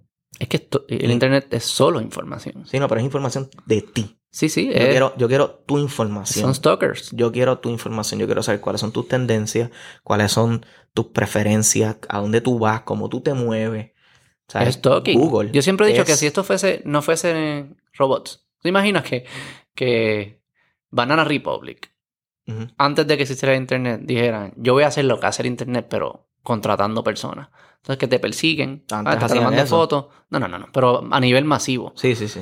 Tomándote fotos, ok, Omar se mueve así, se- se- se- todos diríamos, está al garete, eso Mira. es un fucking stalker. sí Pues eso es lo que hacen estas comp- eso es lo que son. estas compañías. compañías. Antes. Pero es un este, stalker que, que te tira recomendaciones. Coño, este stalker, ¿sabes? Coño, Claro. buena, buena- recomendación, A- a tri- caballito. Buena, buena, me A gustó. me tripea la gente que dice como que, oh, beware of Big Brother, hablando del gobierno. Como que Big Brother que te está siguiendo.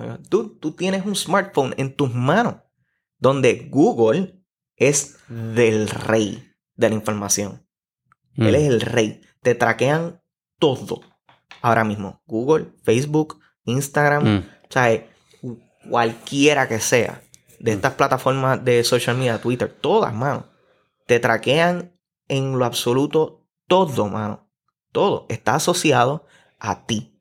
Tu cuenta de email, tu cuenta de tu teléfono. Pero te recomiendan una ropita que dice, coño, me chula, gusta, exacto. coño, como tú sabías. Oye, esta serie nunca hubiese llegado a ella, como Apple, tú sabes. que era uno de los privacy Ah, este, Es advocates me- el- más grandes que es. Es el mejor. Es el mejor. De los de esos. Es el más transparente. Pues el con lo mejor que de hace. sí. Este, hace poco salió que ellos estaban, eh, tenían personas verificando las grabaciones de las cosas que tú le hablabas al teléfono. Sí, obviamente Siri, todas esas mierdas. O sea, si Siri puede escuchar assistants. cuando tú dices Hello Hey, Siri, Siri. pues tiene que escuchar cuando estás diciendo todo lo demás para saber si estás diciendo Hey Mira, a ver Siri. si se prendió. Ok Google o... Exacto. ¿Cómo que Alexa? Alexa, qué sé yo, qué carajo. Alex, exacto. O- De todos los voice te tienen que assistants, escuchar siempre. Creo que dicen que pues se borraba y quién sabe, pero uno no sabe, no es transparente. No, es que esa es la cuestión. No se borraban, se guardaban todas las grabaciones en un servidor y se les daba a una compañía independiente porque ellos físicamente no era, no era posible, no tenían el personal para poder manejar los cientos de millones de grabaciones que le llegaban di- o sea, eh, a- diariamente. O sea, eso, eh, eh, habían compañías independientes que para mejorar el algoritmo de reconocimiento, de speech recognition, evaluaban las grabaciones para ver si el algoritmo estaba eh, haciendo un buen trabajo. Sí. Y la gente dice, no, pues yo no tengo nada que esconder, qué sé yo. Es que no estás No entendiendo, estábamos caballito. hablando de esconder o no. No, porque es que cuando te quieran sacar algo, lo van a sacar de contexto. Y créeme que cualquier cosa fuera de contexto suena como un, un crimen. Está diciendo, imagínate que tú estás haciendo un Google Search, yo quiero saber quién es eh, el, procurador de menores. Y en vez de escribir el procurador de menores, pusiste, yo quiero un procurador de menores. Cambia el juego completo Por completo. pedófilo, Ujú. 100%. Ya, eso te lo atan a dos o tres cositas más, eres un pedófilo. Son ese tipo de cosas que siempre las van a poder sacar de contexto y si ellos quieren usarlas en contra tuya, las van a poder usar. Es Claro. una información que es increíble. Uno no es cuidadoso Claro. cuando uno está haciendo estas cosas. Por eso el, el tema... Estamos, cabrón, ¿qué mierda? ¿Por qué me traiste a este tema? No sé, que a mí me gusta mucho este tema también. La distopia. Fuimos, fuimos- fuimos de cine a la distopia y, y el stalking de, lo, de la Pero es cierto. compañía. No, y como padres, eh, ahí me preocupa. A mí lo del tema de social media me preocupa grandemente con mi hija. Con mis hijas. Pero mi hija ahora que tiene, va a cumplir cinco años. O sea, ya yo estoy pensando en eso. Mm. Porque eh, yo he tratado de aguantarle a ella su acceso a dispositivos móviles, iPad, teléfono, whatever. Sí, sí. Este, para tratar de, que, de limitar su exposición a estos algoritmos y estas cuestiones adictivas. Porque, lo que, lo- como yo le decía que a mi uno no le suegra. puede ganar a ellos. Esa es la mierda también. Sí, pero es como yo le decía a mi suegra. Tú tienes los elementos de juicio para entender lo que está sucediendo. Y con todo y que tú digo. los tienes, no tienes control. Es lo que te digo. Explicándole con la, la cuestión de que yo no quiero que ella tenga teléfono.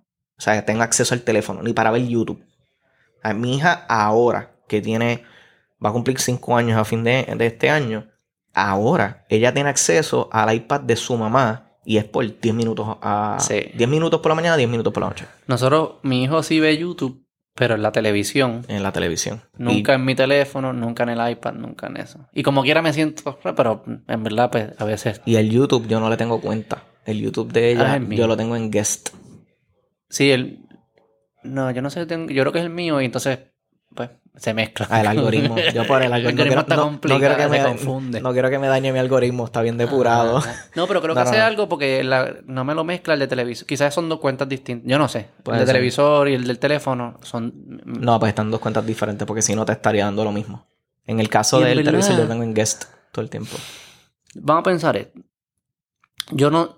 Facebook yo lo tengo para postear que subí un episodio, yo no lo uso. Eh, Twitter, para subir episodios, no lo uso. No tengo Instagram. YouTube es el que a mí me gusta. Y.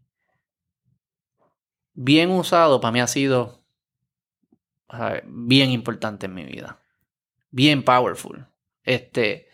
Pero es porque no sé, tuve la suerte, no estoy diciendo que soy mejor, tuve la suerte de que me gustaban cosas que, que son constructivas en mi vida. Bueno, que lo estás utilizando de una manera constructiva con un fin educativo.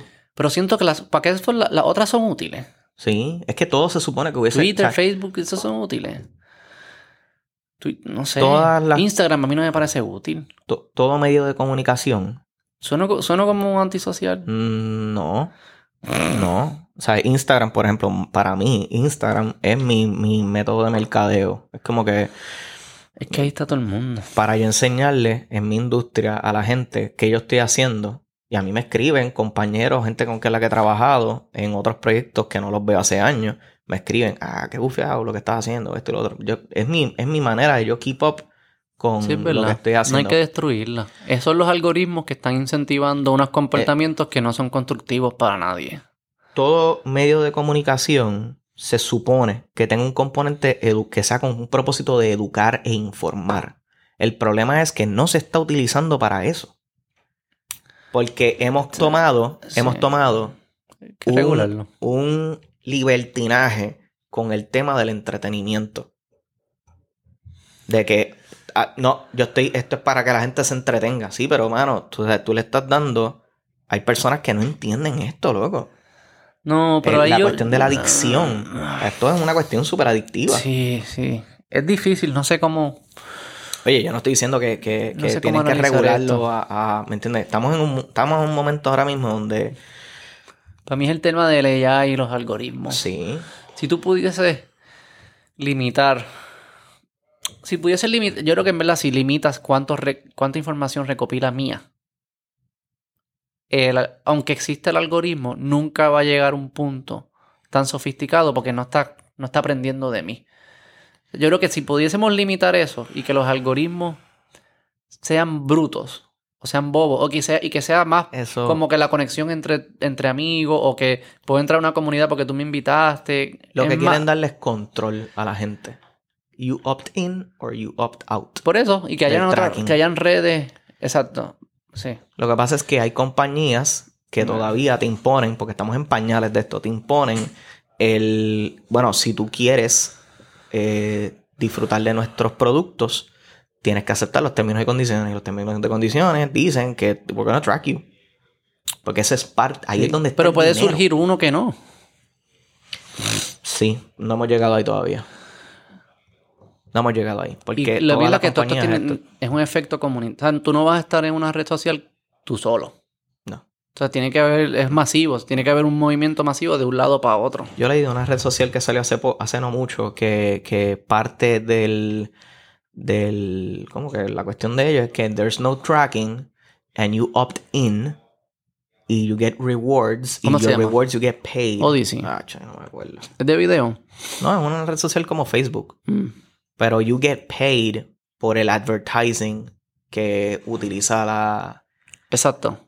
Como te estoy vendiendo. sí, but you Exacto, get si tú quieres, si tú, tú- o sea, puedes estar de manera no es que no te traqueamos, pero si te traqueamos, tú you opt in y tú puedes recibir una piece de pie. Y los otros es que cobren un poco. Sí.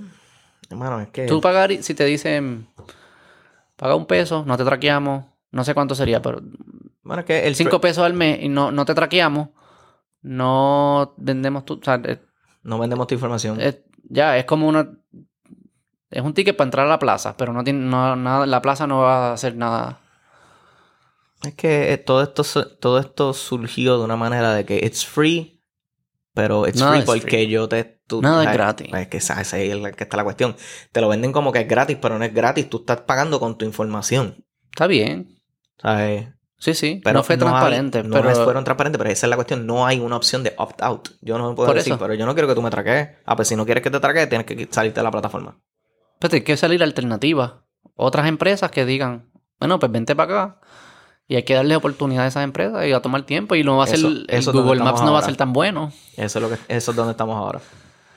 Pero hay sacrificios que tienes que hacer. No sé, hay, maybe que me traquen después de, de, de decir todo esto que se joda.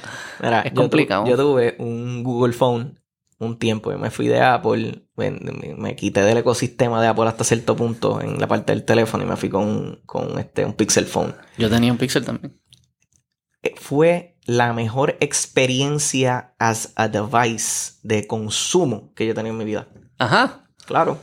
Pero se fuiste de para atrás, para iPhone, ¿no? No, de ahí brinqué a un Samsung Galaxy porque me quedé en el ecosistema de Android de un tiempo. Pero ahora no estás en iPhone. Estoy en iPhone. sí. Sí, no, esto fue hace, hace ¿Y por qué dices que fue my- la mejor experiencia? dark days. Este, porque, loco, el tracking. ¿Sabes? La, l- como se depuraba el contenido Ah, que ok. yo consumía en el teléfono. O sea, era inteligente y El- te añadía valor. Uf. Sí, sí, esa es la mierda. Es que, es- digo, si te recomendara Sí. mierda, tú dirías, pues, no me No, tra- no, no, Si vas a ser un o sea, stalker, la del- recomiéndame cosas buenas. No, Buena, me, ¿sabes? exacto. no me persigas para recomendarme mierda. Exacto. O sea, es la cantidad de contenido y cómo se presentaba el contenido era una cosa estúpida. Yo decía, wow. Yo creo que no hay, esto no la escapamos. Yo Es creo que una esta- cosa bien, bien, bien surreal. Y fuese un poder, fuese un una herramienta, fuese un bad trip tener que perder esa habilidad. En esa parte, en parte fue una decisión consciente el yo cambiarme a Apple de nuevo. Primero por una cuestión de trabajo, de accesibilidad a información por el trabajo y comunicación. Pero también uno de los factores más grandes para mí fue privacidad. Fue como que, wow, espérate, yo llevo como tres o cuatro años y esta gente ha recolectado toda la información que le ha dado la gana de mí. Y cero consentimiento, es como que por ahí para abajo. Y me sentí en un momento dado como que, teatre, las cosas que me están recomendando, yo sentía como que había una, una- hasta cierto punto una invasión de privacidad. Sí, Y pero estás dejando... esto, de- exacto. O sea, no vas a usar Google Maps para No, llegar, vas a sacar un mapa a ver si llega. No, no llego nunca. Este. No, iré para atrás para Apple porque ya ellos estaban introduciendo ya la cuestión del app tracking, you opt Ah, eso in está cool, out. Eso yo lo pongo. Ahí fue como que, wow, espérate. Eh, Pero yo creo que ellos son los más serios que parecen estar con la seguridad. Sí. Seguridad y el tracking, específicamente este, el sharing of information para ellos, eso es como que un core de la compañía.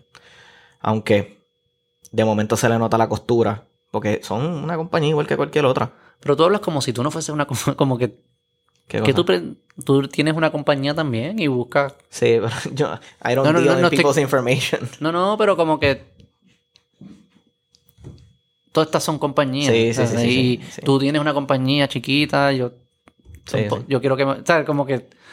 Sí, es una cuestión Todo el, mundo, eh, eh, todo el mundo tenemos que asegurarnos que haya reglas que uno no le pueda forzar a otro ¿dónde- y que haya que dónde haya está? transacciones voluntarias, que no sea que me, me, robaste mi, no me robaste.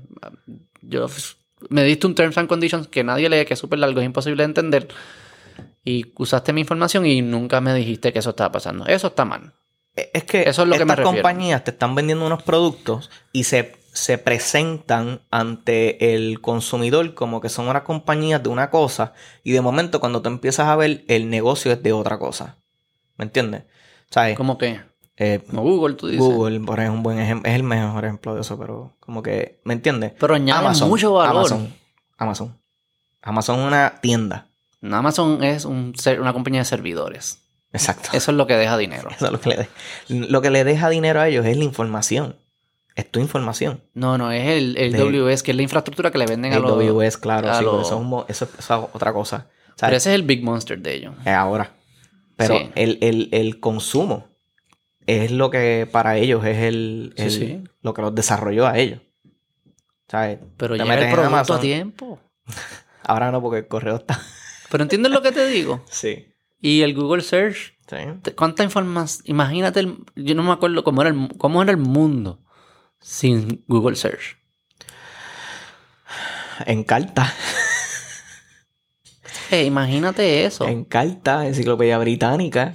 O sea que la tecnología son super powerful. Lo que estamos diciendo es que el La business implementación. La model implementación. pareció ser algo distinto de lo que la gente quizás la gente común Sí. sabía y pensaba. Y creo que estamos pagando las cosas. Y no tanto en el mundo de Google. Yo no siento que se sienta tanto ahí. Aunque es más en las redes sociales. es- que En las redes siente- sociales es donde más tú lo, lo puedes Se siente que el caos ver. Lo puedes ver. Lo puedes ver. Puedes palpar el caos. Ya estás viendo the cracks in the foundation. Los sí, estás viendo. De acuerdo, de acuerdo. Sí, en Google y eso es más como que en Andy te sale el anuncio de, qué sé yo, de... No, es una cuestión de tracking, pero es, es por, por la cuestión ti de tiene que pasar a cada rato que te pongas a buscar, buscar tus lentes y de repente en Andy Yo sale te, los voy a, anuncios del yo lente. te voy a darle el eh, mejor ejemplo. Estaba en el set filmando la película y estoy hablando con un amigo que es fotógrafo. Y yo le estoy hablando a él de una cámara que salió, que va a salir nueva. Y es un- le estoy hablando de la cámara. Sí, sí, sí. Él no ha buscado nada de la cámara. Yo le estoy eh, dando a él, mira, va a salir esta cámara. Y el contra no sabía que si esto nítido, qué brutal. Tres minutos después, él viene donde mí y me dice, mira lo que me sale en el teléfono. Un anuncio de la cámara. Exacto. Eh, me dice, no, yo no, me dice, Omar, yo no te juro que yo no he buscado nada. O sea, me acabo de entrar por ti hoy. It's pretty cool. Eh, sí, esos en vez- si te conocen mejor de lo que tú te conoces. Si quieres la cámara, Sí, it's pretty cool. sí, sí. Sí. La mierda es que te cambien. Eso es como que, si ya yo quería la cámara, pues sí, que me la pongan de frente es más fácil. Pero no me haga querer algo que yo no quería. Exacto. Eso es como que lo que a mí. No sé, es, es interesante ese tema. Nuevo. Eso, así que no hay historia. Eso sí, vamos a tener que sacarnos del culo las reglas porque es, es nuevo. Esto no existía, cabrón. ¿Cuándo Eh, empezó? Para mí, el, el miedo más grande mío es. 2005. Ay, yo no me acuerdo. Facebook. Para mí, el, el- miedo más grande mío, que es lo que estamos viendo ahora mismo 2002, hoy por hoy, es lo del el tema de la información. Como que el acceso a información veraz y, y real. ¿Sabes? Facebook es ahora mismo una enciclopedia de lo que sea, de lo que tú quieras. Puedes buscar. Y they feed you whatever you want relacionado al tema tuyo que tú, a ti te gusta en el momento. Y no importa si es verdad o no. O if it's factual or not. No, no. Es lo que te haga feliz. Es, pero eso, es- por eso liberti- libertinaje probablemente es una palabra útil. Sí, sí. Pero entonces tenemos un. Yo te voy a dar todo lo que tú quieras que yo te dé. Ujú. Y si, no sé, estás pasando por momentos difíciles o no, tu mente no está en the right place, te van a dar cosas que no son buenas para ti. No sé. Esa es la mierda de todo esto. Te están dando lo que tú quieres, pero a un nivel excesivo. Y Y, y. Brad, no difícil de conseguir. No, no es mucho esfuerzo No. conseguir No, eso. Sigue teléfono, dando, ábrelo nunca se acaba. Nunca se acaba. Nunca se acaba. Bien Este, fuerte, mano. y estás compitiendo contra unas estás- porque dices no yo controlo yo me yo puedo yo puedo solo ganarle a Por favor. mil servidores Por favor. con las mentes más brillantes del mundo tratando de de que tú no suertes la tecnología Por favor, loco. no le vas a ganar decía- por eso es que tú lo que haces con tu hija es, cier- es- eh, eso es lo que es Es una Que guerra, loco. yo, yo le puedo enseñar la moral pero es que no le va a ganar el robot No le va a ganar el robot, mano. Yo, yo, eso, eso de los teléfonos y el iPad, yo, yo trato de como que eh, limitarlo y. Y no es que no quiero, porque ella tiene que tener acceso a esas cosas, tiene que aprender a usarlo. O sea, no se lo puedes negar por toda la vida, ¿me entiendes? Pero mi preocupación más grande con eso es el impacto que tiene sobre su propio self-image. Mm, ¿Me entiendes? Y cómo, cómo eso le va a impactar su desarrollo y su, su desarrollo emocional y psicológico. Este, porque Mm. ya hay estudios, que no el de Facebook, estudios aparte, sí sí que sí han demostrado que hay una correlación entre el advent of social media y los índices de depresión. Y suicidio. en- y- sí, depresión y self-harm en, en adolescentes. y en y niñas en princip- niños. más todavía Entonces, en las, en las niñas. Jonathan Haidt. ¿Tú has escu- has escuchado de, de Jonathan Haidt? Sí. Claro, Sí, el que habla mucho de esto. claro. Lo vi en. Me enteré por. El, el- creo que fue yo. Rogan. En un podcast de, yo, de Joe Rogan. Sí, él es, él del, él es del- él es Corillo Podcast. Él sale en muchos podcasts. Pues- Jonathan Haidt se lo recomiendo a todo el mundo, que es padre especialmente. Sí, sí. Pues, pues, mano, de momento fue como que cuando yo vi ese podcast, yo. Mano, estas son cosas que todo el mundo las habla. Todo el mundo sabe. It's like the, the spoken. ¿Me entiendes? The unspoken truth. Que todo el mundo. Tú sabes que no es real la jeva que estás viendo ahí en Instagram. Pero te afecta en tu percepción. Porque cuando tú ves una cosa 70 mil veces, de momento tú empiezas como que a. It skews your Sí, perception ahora of hay reality. métricas, ver cuántos likes y Por qué eso, pero entonces, para- En nuestro high school no había métricas así. No. Hay gente que es más cool que otra, pero no hay como que Pero métricas que cuánta gente le dio like. Que yo lo he visto con, con hijos, hijas de amistades Sí. que están en, en esos preteen years que de momento es como que están teniendo problemas con sus hijas porque que si la amiguita posteó una foto con esto, lo otro, con el o vio en la foto de esta modelo y entonces se cuestiona, pero ¿por qué? O la amiguita que, entonces, mano, Nos está matando. brother, ahí es donde yo digo, no, no, mano, esto está mal. Está mal. Entonces, la opción que nosotros tenemos es simplemente, o sea, ¿Quitárselo? quitárselo. Sí. Que es ahí es donde estamos ahora mismo. O sea, no puedes tener acceso. Le- Yo creo que nuestra responsabilidad como padres es que estos- esos niños que van a ser futuros adultos, cuando lleguen a su adultez, ven- los 20, Ujú. se hayan desarrollado de una forma que puedan vivir en este mundo por 60 años más, saludablemente. Si los primeros 18 años van a ser una... Yo prefiero que tenga una niñez bien mierda. a que llegue a los 25 y sea un loser. Claro. Ser loser por 60 años. y loser me refiero como que no, no eres capaz de vivir en este mundo, de ir a interactuar claro. con personas, de entiendo. comunicarte. Eso es un loser. Eh, Por 60... Ser, yo, ser loser por 60 años está cabrón. Está cabrón. So que quizás es... Hay que... No sé cómo sé y si es difícil y como padre uno está cansado, de, quizás más cansado si no negocian el contrato nuevo. este, pero hay que resistir, pues es que si no, va, no va a llegar a la adultez listo para convivir en un mundo de adultos que no funciona nada como las redes sociales. No puedes escoger tus amigos, no puedes esconderte. Tienes que saber comunicarte con personas que son personas distintas a ti. Te van a decir las cosas en la cara, no lo puedes coger personal. O sea, Sí. El mundo real es muy distinto al mundo este digital. Y si tú te desarrollas en ese mundo y después te toca vivir el otro mundo, no vas a estar listo. Y eso, esa, es mi esa, eso a mí me preocupa mucho. Está, está bien complicado ahora mismo. O sea, no sé. Para mí lo del, lo del tema del el, lo- los social media. ten- tenemos otra amistad que tiene una nena que, que tiene una cuenta de TikTok y la nena está en, en intermedia. Sí. Y Mi sobrina también. la, la cuenta de TikTok, la mamá, yo digo, esa es la mejor manera que yo veo ahora mismo de poder manejar esa situación. Ella tiene la cuenta privada y la mamá es quien le administra la cuenta. Y, lo- y es entre los amigos nada más. Y es entre, entre amigos y, y amigos de la familia, así, y así es como se maneja. Y digo, wow. Don, ¿sabes? Si nosotros tenemos que entrar en esta disyuntiva donde tú tienes que ser el filtro. You have to be the gatekeeper of information of your child. Eso, mano, wow. Pero siempre era así, lo que pasa es que no había tanta información. Lo que pasa es que no había, no, no- Era no veas televisión. no había el acceso tan Exacto. fácil. a información. a información. Ni tanta información. Ni Es lo mismo, exacto, Exacto. accesible. Sí, sí, sí, es lo mismo. La accesibilidad. O sea, ahora mismo tú De le das un iPhone a un, a un niño, whatever, a un niño de 10 años, El mundo. tiene el mundo en las manos. Y no es Tú y yo que mano, no teníamos ser ver, ver el alarmista. 11, ver el canal 11. Exacto, tenías cuatro canales, por cinco canales para ver, ¿me Sí, sí, entiendes? O sea, o querías ver una película, había que ir a los bots. Tu mamá O te tenía que llevar a los bots, periódico. Avenue, a coger la película. Ahora es como que tengo 70 mil películas aquí que puedo escoger de cuál quiero ver. O me meto en YouTube y estoy toda la noche viendo YouTube ahí, como que feeding de lo que me da el algoritmo para atrás. Tú sabes. Tiene que haber una moral nueva. Hay que inventarnos nuevas ideas morales Sí. para poder atender estos temas. De qué es lo que está bien y qué es lo que está mal. Porque no, no, está, no está claro. ¿no? Y los ¿Cómo uno parental controls que existen son mega rudimentarios. ¿Qué hacen? Como... Bueno, porque es que, los que el, el parental control lo que te va a imponer es que puedan consumir un contenido bajo unos parámetros que tú establezcas de rating.